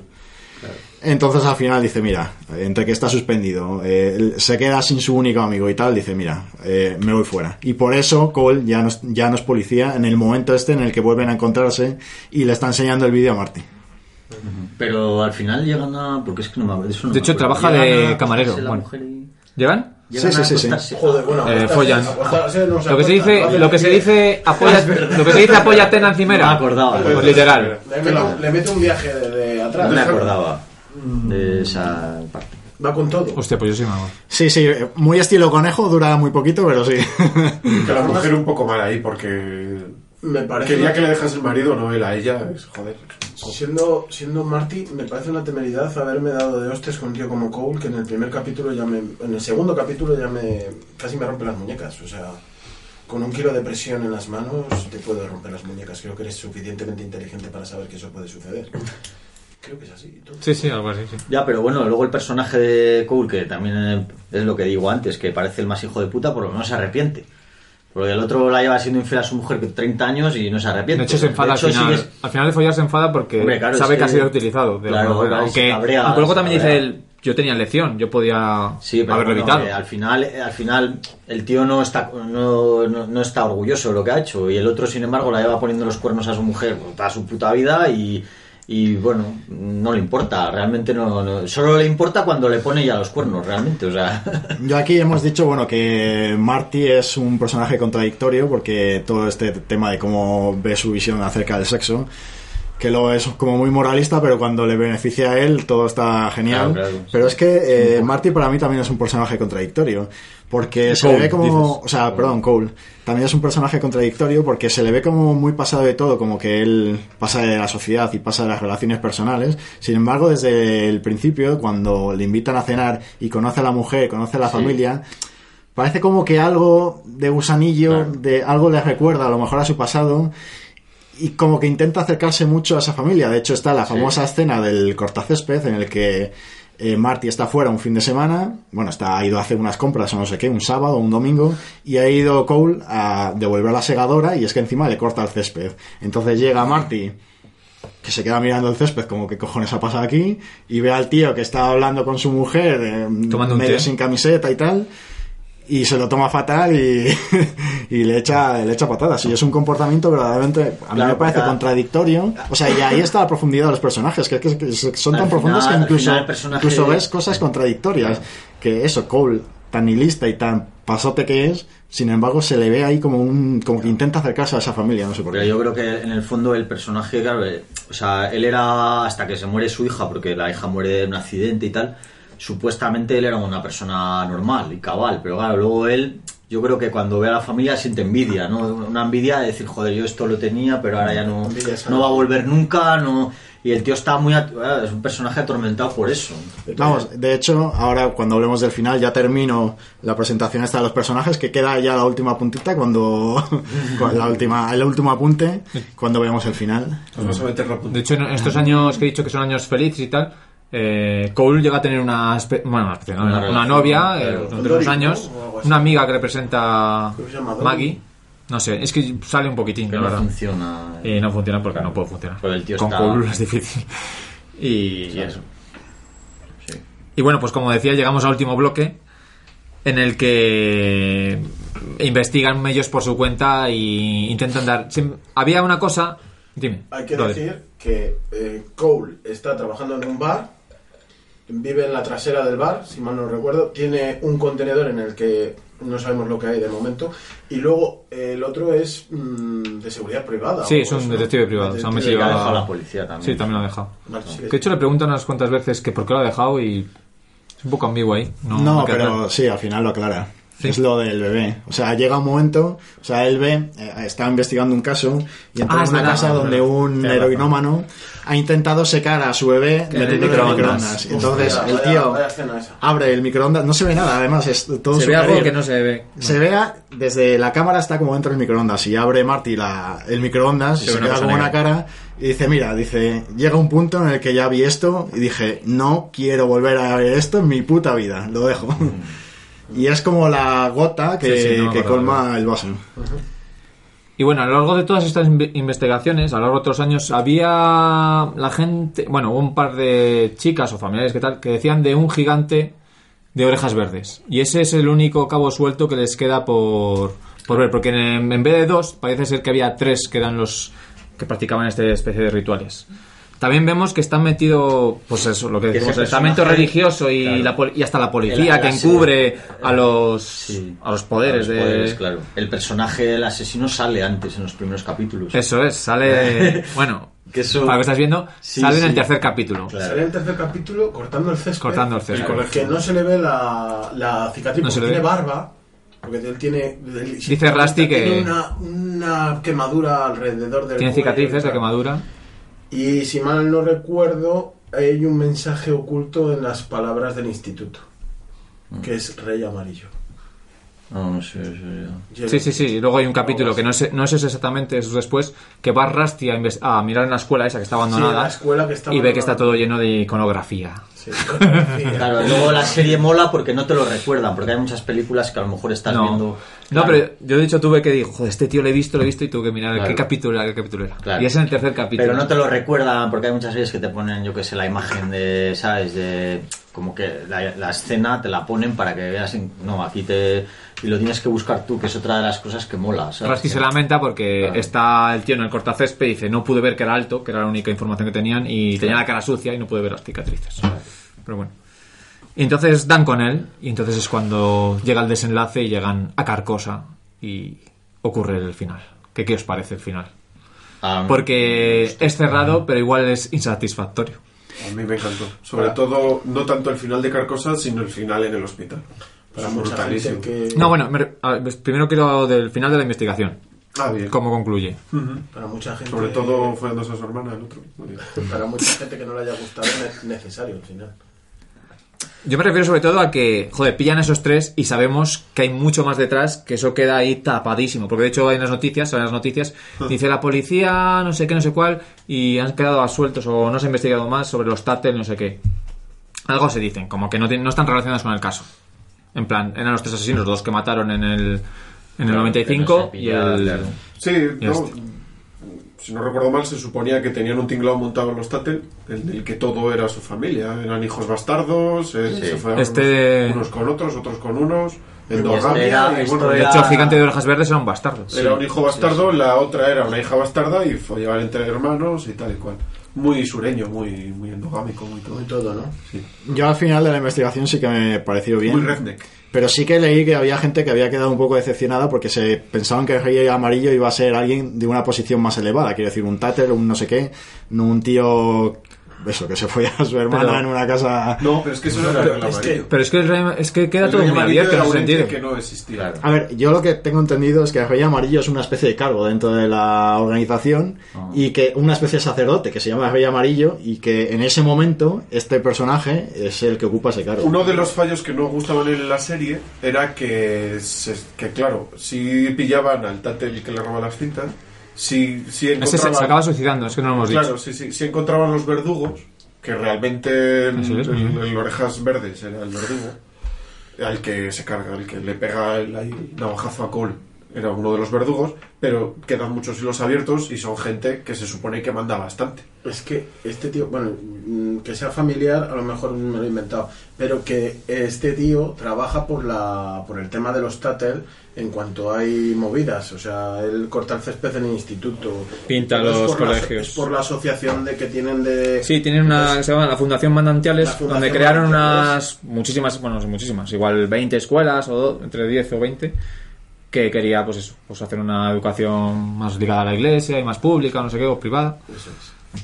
Y bueno, pues que era poco para reclutar niños, por así decirlo.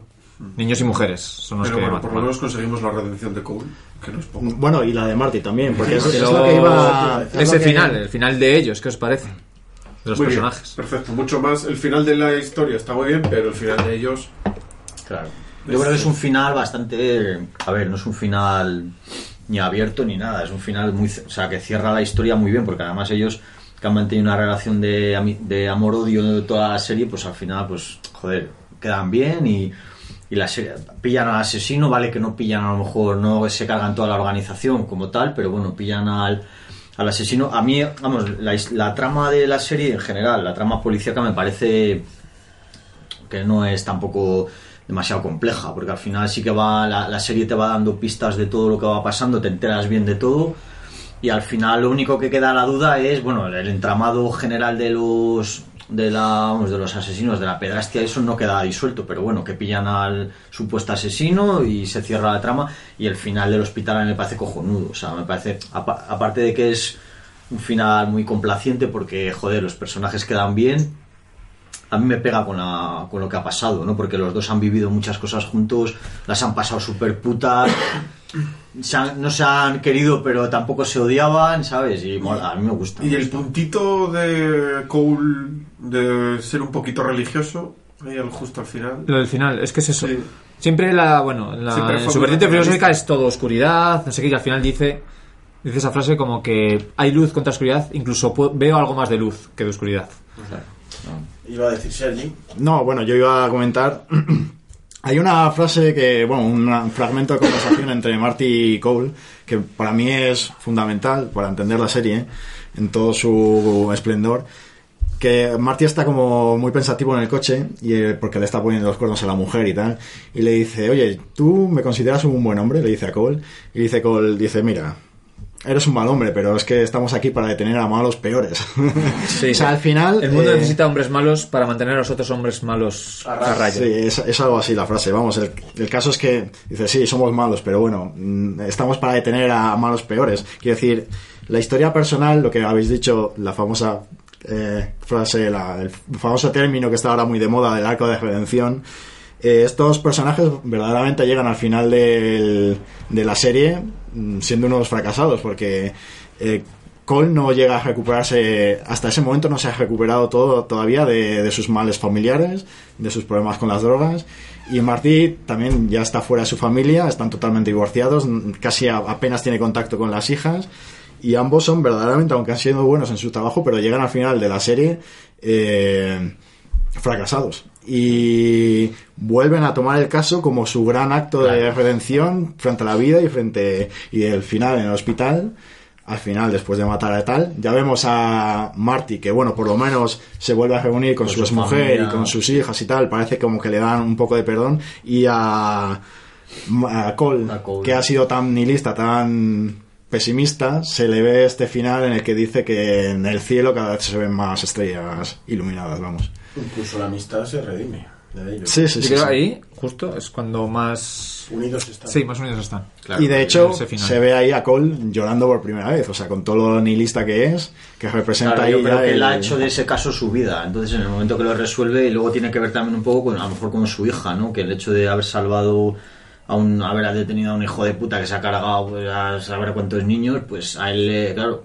Pero ese final, por eso digo que es un final bastante guay, vamos, guay, blanco, porque no es un final, no es un final ahí que podía ser un final escabroso, ahí, yo que sé, por los dos personajes ahí, a saber. Eh, pero bueno, la verdad es que eh, para lo que hemos visto, vamos, para una de las cosas que, que me parece quizás que no es tan profunda de la serie es el final, que quizás es un final pues más comercial, más, pero bueno, eh, no es un final que, que extrañe tampoco, o sea, me parece un final Me coherente parece súper realista, además. El caso, el que no le pillen a, lo- a la- a los peces gordos, por así decirlo, Claro. es bastante realista. Sí, bueno, pero la resolución del caso es...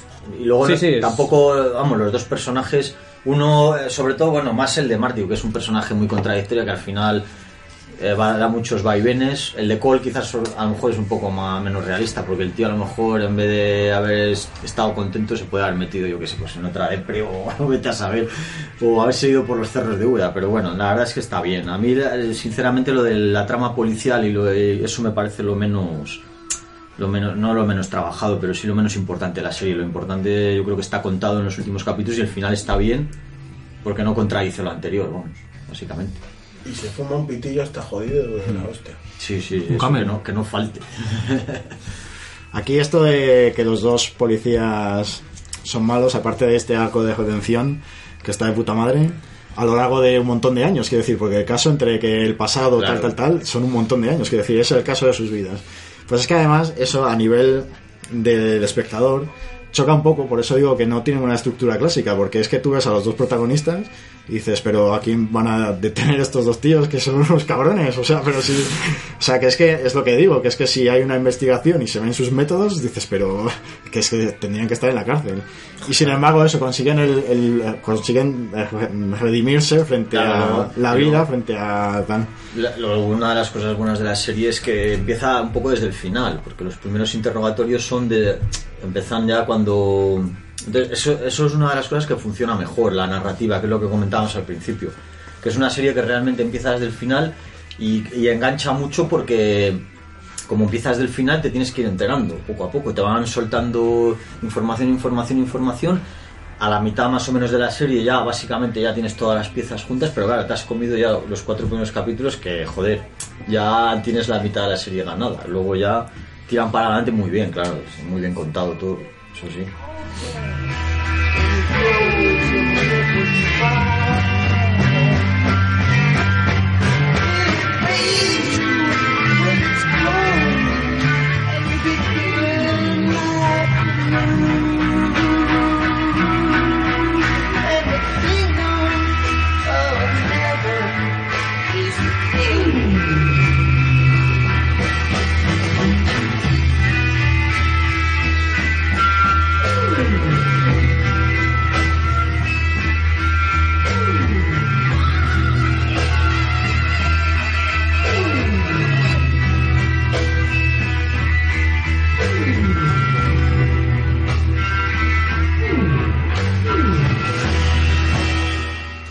¿Qué es Carcosa?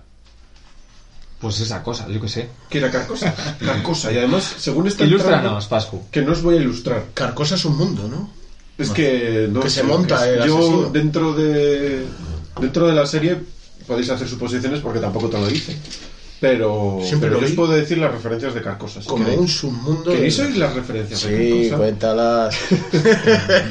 Pues me voy a poner un poco gafapasta, ¿vale? Venga. A finales del siglo XIX, Ambrose Bierce eh, escribió un relato que se llama Un habitante de Carcosa.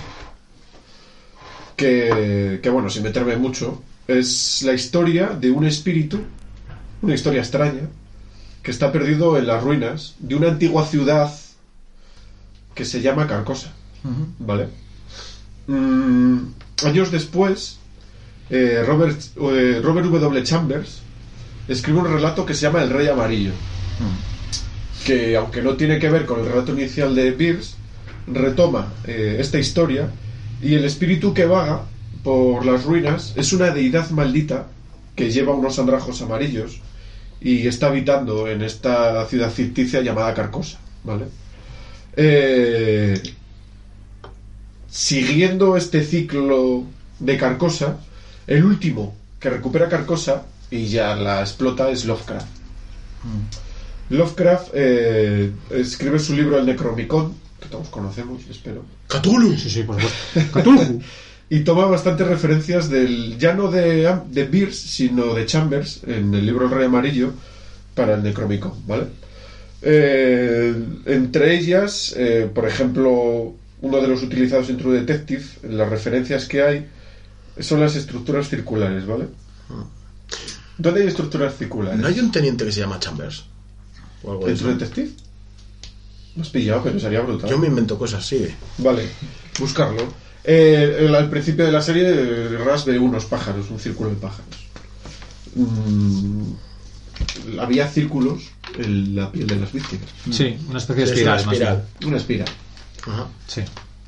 Errol, que no lo hemos dicho, pero el Error es el último. chungo, tenía un tatuaje, más bien una, más que un tatuaje era una escarificación en el cuello, que era también circular. Y, y bueno, cuando a Ras le ensartan como a un cerdo y le levantan, la alucinación que tiene también es como una especie de circular. Es un remolino. espiral, Es un un remolino. Es un- como un tornado que se. Sí, pero la espiral no deja de ser eso, un remolino. Ah, amigo. Visto desde arriba. Pues justamente Lovecraft, en, en su, en su- en su mitología de Cthulhu, describe que el que susurra en la oscuridad, eh, que es un antiguo dios, tiene una morada que está descrita como una vorágine en el espacio. ¿vale? Así que toda esta iconografía que utilizan. Iconografía, Pascu. ¿Cuál? Iconografía. Eso he dicho, eso he dicho. es al Joder. Pascu. Por eso todo toda esta iconografía eh, es al respecto de, de los libros de, de Lovecraft. ¿vale?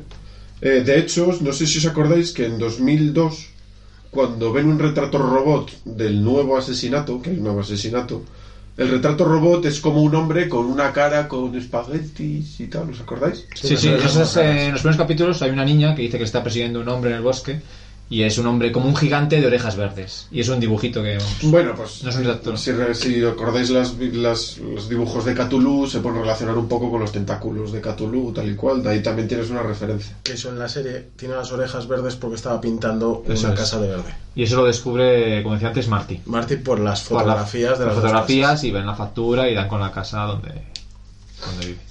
Y una última referencia, pero que yo creo que es bastante clara,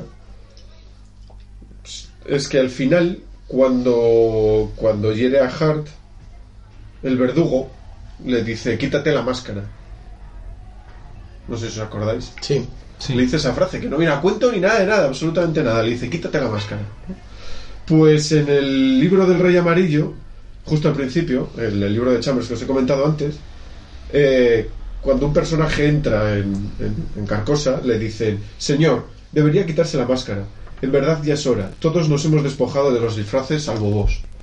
Vale, Así que igual es un poco rebuscada, pero podría ser No, una sí, perfectamente, sí, no, joder. perfectamente rebuscada. Bien, Nada es gratuito. Lo has hecho muy bien, ¿no? Nada es gratuito. Nada, muchas gracias. Y así que nada, esta es la relación que tendría Carcosa dentro con, el- con, con la literatura. Pero claro, puedes pensar, ¿qué coño pinta Carcosa en True Detective? ¿Qué relación tiene Carcosa con tu Eso? ¿qué coño pinta? Qué pregunta tan pinta? interesante. perdón. Pues yo tengo una teoría, ¿vale? Cuéntala.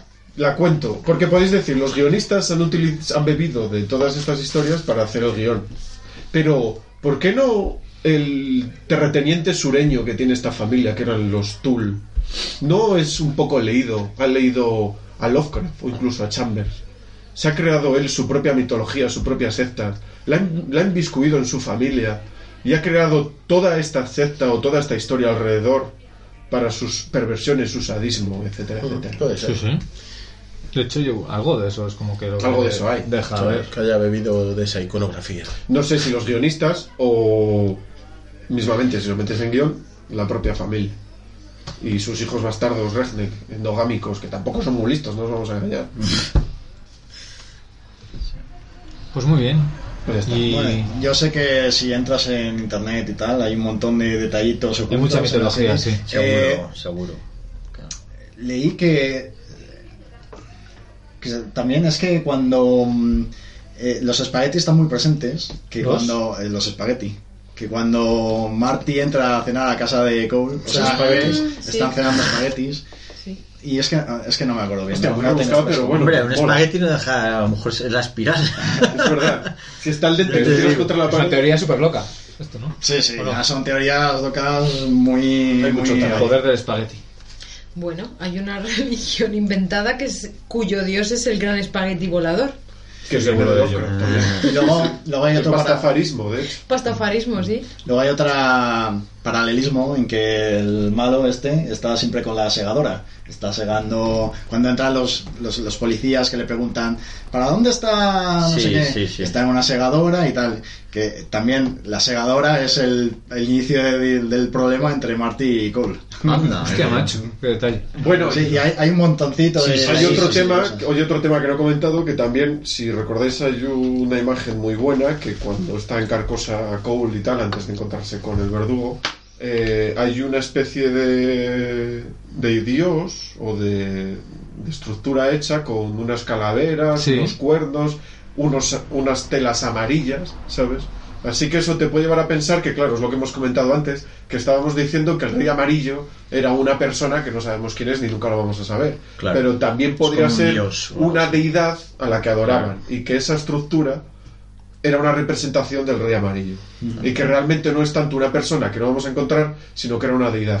Y por tanto, el resto de la secta puede ser un poco irrelevante. Sí, habría un, habría un sacerdote, supongo, un sumo sacerdote, luego habría unos sacerdotes por ahí sueltos, claro, sería una religión al final más... De hecho, eh, la iconografía de la víctima, los, los cuernos de ciervo, la cornamenta, que es como una corona, Varación. Que los ciervos, es, eh, simbología es mm, símbolo de elevación, por así decirlo. La primera víctima tiene una espiral tatuada que puede ser perfectamente una serpiente. Y el ciervo es enemigo secular de la serpiente. El ciervo está asemejado con el árbol de la vida, por esa cornamenta con las ramas del árbol, arbolea. eh, Y claro, al ser enemigo puedes decir, bien, yo he matado a esta muchacha, la he elevado, porque la he matado, ha, digamos, ha evolucionado, la corono, pero la pongo el tatuaje de la espiral, que es una serpiente, como diciendo, has tenido un pasado jodido, amiga. Pero bueno, eso son movidas mías. Hostia, pero mola. Yo había visto otras iconografías que era como Eh, también de plan árbol de la vida y los cuernos la raíz. Pero bueno, no, no vamos a meternos en eso porque es mucho- hay mucho friki por internet.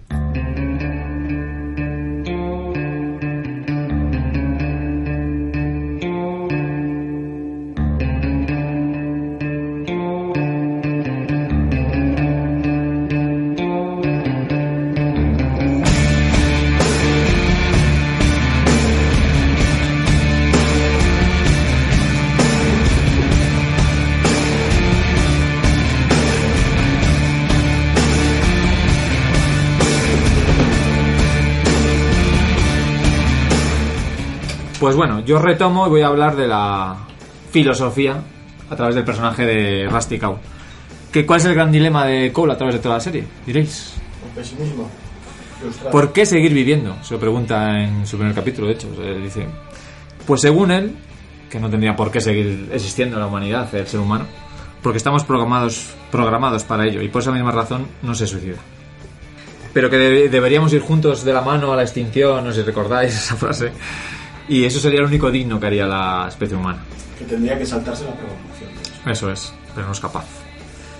Y según él mismo, él se declara a sí mismo como un realista. Aunque bueno, si cualquiera le ve, pues es un pesimista Consumado. del libro.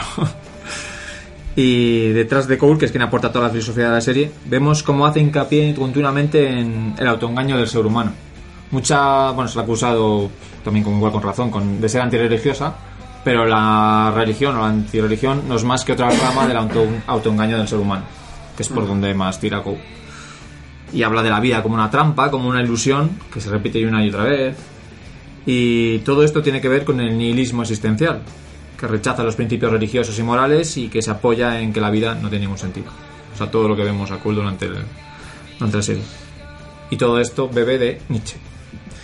Sí, pero fíjate que es que ahí es donde digo yo que es, que es un personaje muy contradictorio, porque a pesar de ese nihilismo superficial o aparente, luego verdaderamente el que mueve el caso es él y el que está interesado en, en esclarecerlo y tal. Pero te puedo rebatir porque él está programado para ello. Ya, es verdad. Es que sí, es que es verdad. Es que esa excusa o ese argumento vale también para eso.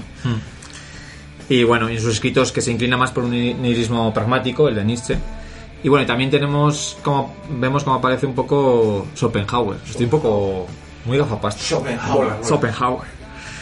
El cual se podría considerar más bien un pesimista cósmico y con el que voy a acabar con este audio para que audio cortito para que veáis cómo se refleja en Cole Schopenhauer.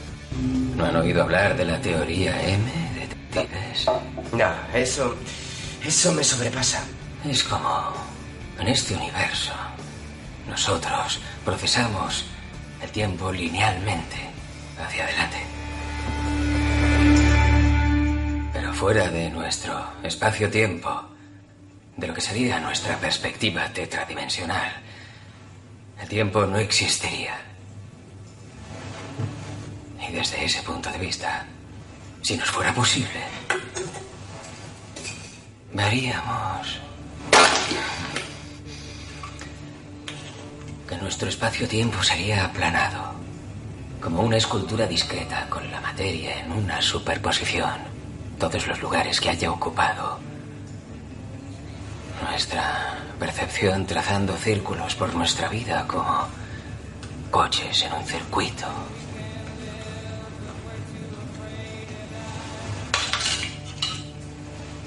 Todo cuanto hay fuera de nuestra dimensión es la eternidad. La eternidad que nos mira desde lo alto. Aunque para nosotros es una esfera. Pero para ellos es un círculo. Bueno, pues si queréis hablo un poco de dónde bebe la serie o de dónde yo creo que puede beber. Ah, como opinión personal, eh, como ya hablamos en aquel entre de Sever, los asesinos en serie producen un morbo o fascinación raros. Y esto pasa en la serie de True Detective con su asesino en serie. Sobre todo en la primera temporada. En palabras de Ross Cole, de Russ Cole, tu vida es como una pesadilla en la que te despiertas cada día y como en muchos sueños un monstruo aparece al final. Y es así. Estéticamente la serie eh, tiende en pequeños detalles a recordarte a Twin Peaks. Eh, la serie de Lynch, eh, por- vamos más que nada por el- lo tosco de su, entorno. En la serie de Lynch eh, todo se desenvuelve en un lugar hostil y oscuro, rodeado de bosque y monte, eh, muy diferente de True Detective, en plena América profunda, rodeada de pantanos, campos y poblaciones rurales conflictivas y nada hospitalario. Al igual que en Twin Peaks existe ese mundo tan atractivo y misterioso.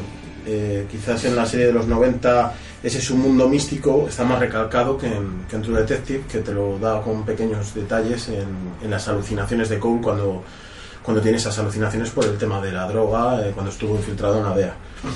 Eh, la América profunda en todo su esplendor. Me vienen a la memoria escenarios como los de Arde, Mississippi, La Matanza de Texas, Las Colinas Tienen Ojos, La Casa de Cera, La Casa, La Casa de los Mil Cadáveres, Evil Dead, Psicosis o La Noche de los Muertos Vivientes. Eh, los personajes que andan en un filo hilo, en un fino hilo entre el bien y el mal, arrastrados por la vida y el pasado oscuro, que salen directamente del bestiario del cine negro. Totalmente. En el clásico y en el moderno. Como hemos dicho, Seven, Sed de Mal, El Tercer Hombre, Fargo. Y luego, en cuanto a los personajes que, que tienen desequilibrios mentales y taras muy gordas. El estarían pues el Rey Pescador, Sutter Island, Alguien voló sobre el nido del cuco, Sucker Punch, Gótica, Psicosis. Entonces, pues eh, está repleto también de paisajes que recuerdan a películas en las que esa esencia de, sitio inhóspito, como Easy Riders, Thelma y Luis, es la América profunda. Y he de decir, antes de, terminar, que me recordó mucho eh, las tomas aéreas que eran muy similares a la de la isla mínima. Es que en general toda la película es súper parecida a la isla mínima y es que se grabó a la vez. Sí, de hecho creo que O sea, terminaron antes la de la isla mínima que True Detective. Pero es que hay unas similitudes increíbles, porque son también una pareja de detectives y uno de ellos tiene alucinaciones. Sí, sí, las similitudes son acojonantes y Sí. se grabaron a la vez, quiero decir, no hubo plagio de, por ninguna de las dos partes. De hecho, otra cosa que yo no he visto la serie, pero me dijo Irene, el mentalista, Mm, pero bueno, que tiene en común con Rascol. eh, sí, yo no sé si eso será un rasgo arquetípico o algo. ¿Con quién? Con... Con Rascol, porque... me- Pero el mentalista No, no, pero o- cuéntalo, cuéntalo tú que has visto la serie. A ver, el mentalista, yo no sé si sabéis de qué va, Sí, pero no, bueno, no, sí, sí, es de misterio. En este caso Mucha es una persona supuestamente pues que puede que tiene poderes psíquicos simplemente y realmente como se ve desde el principio es que es una persona que tiene una habilidad especial para entender cómo es la Mm. gente, cómo reacciona y sus reacciones psicológicas. Esta persona tiene un pasado traumático y el perfil psicológico inicial es un poco como el de Cole, que está, está tan amedrentado por ese pasado porque él se culpa de ese pasado que su vida es muy sobria en el sentido de que la casa donde vive es un colchón tirado en el suelo. Y cuando lo vimos... Sí, esa- sí, claro. Ah, perdón. igual, igual, igual. Pe- Pensé Sí, que me estás diciendo spoiler, yo, Mm. joder. Que flipo, flipo con la similitud. Eh, y al, al revisionar el primer capítulo dije, coño, como el mentalista, por eso, lo que no sé es si tiene consecuencias más allá. Lo único Pues no que sé. el, que el mentalista tiene un aspecto mucho más eh, amable con el resto de las personas. Aunque él por dentro está Pues- roto, pero no, no, Sí. no, no, no extrapola esa, esa, ese pesimismo y esa Sí. mierda al resto de la gente. no. En cambio, Cole sí.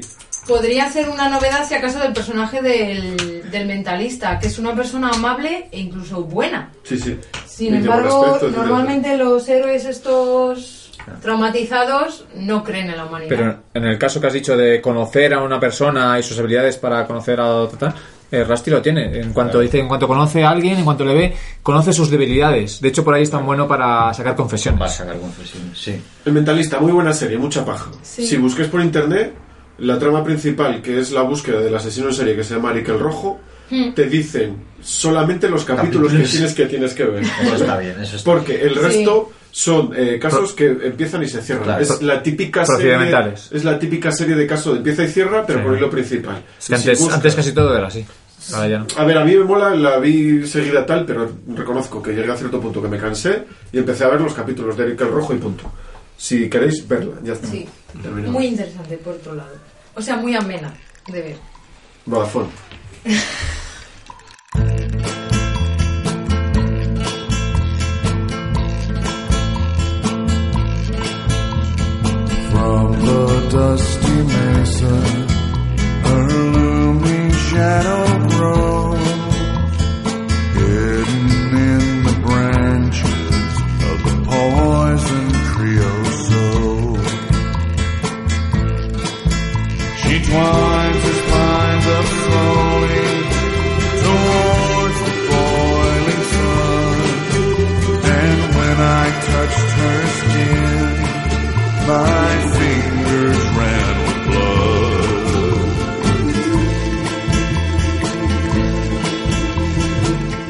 Hasta aquí hemos llegado. Sí. Bueno. Bueno, pues decir que muchas gracias a por, por llevar el programa de True Detective. Bueno. Llevar, llevar. No. Llevar lo has llevado, eso seguro. Y también muchas gracias a Chivan y a Irene por querer compartir con nosotros. Gracias a vosotros, chicos. Es un, Un placer de nuevo. Me voy a volver habitual, ¿eh? Sí, hombre, por supuesto. Y lo demás, pues nada, pues la próxima vez, pues eso, más cine y más, más charlas amenas aquí, en Cine a Quemarropa. Y más series. Más series, más series, por supuesto. Aquí, desde Cine a Quemarropa, esta sala que parece una cárcel turca. ¿Por qué, Paul? Porque nunca me acuerdo de olvidarte. Lo has dicho bien vez. Lo has sido en un entrememento. Ah, sin más. Aquí lo dejamos, el todo alto. Gracias. No volvemos, yo no vuelvo ya, ¿eh? Yo no vuelvo. No, no, vale. Lo he leído. Hasta otra. Porque me da tiempo a tomarme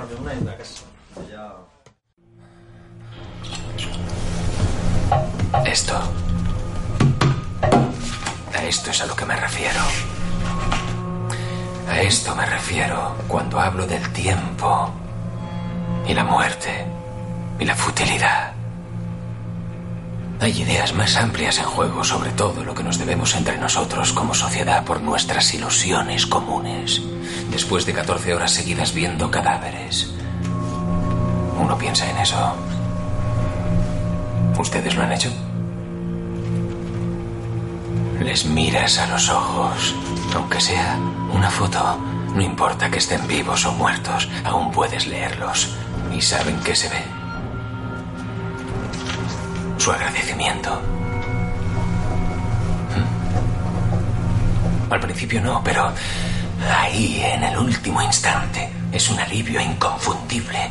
Sí, porque tenían miedo y ahora veían por primera vez lo fácil que era dejarse llevar. Veían en ese último nanosegundo, veían lo que eran. Que tú, tú mismo, todo este gran drama nunca ha sido más que un montaje de presunciones y voluntad absurda. Y ya podías dejarte llevar, saber que no tenías por qué aguantar con tanta firmeza. Y entender que toda tu vida todo tu amor, todo tu odio, toda tu memoria, todo tu dolor, todo era lo mismo.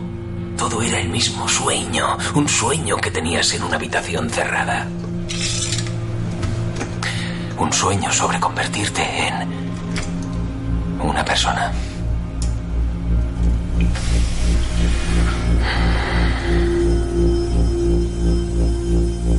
Y como en muchos sueños,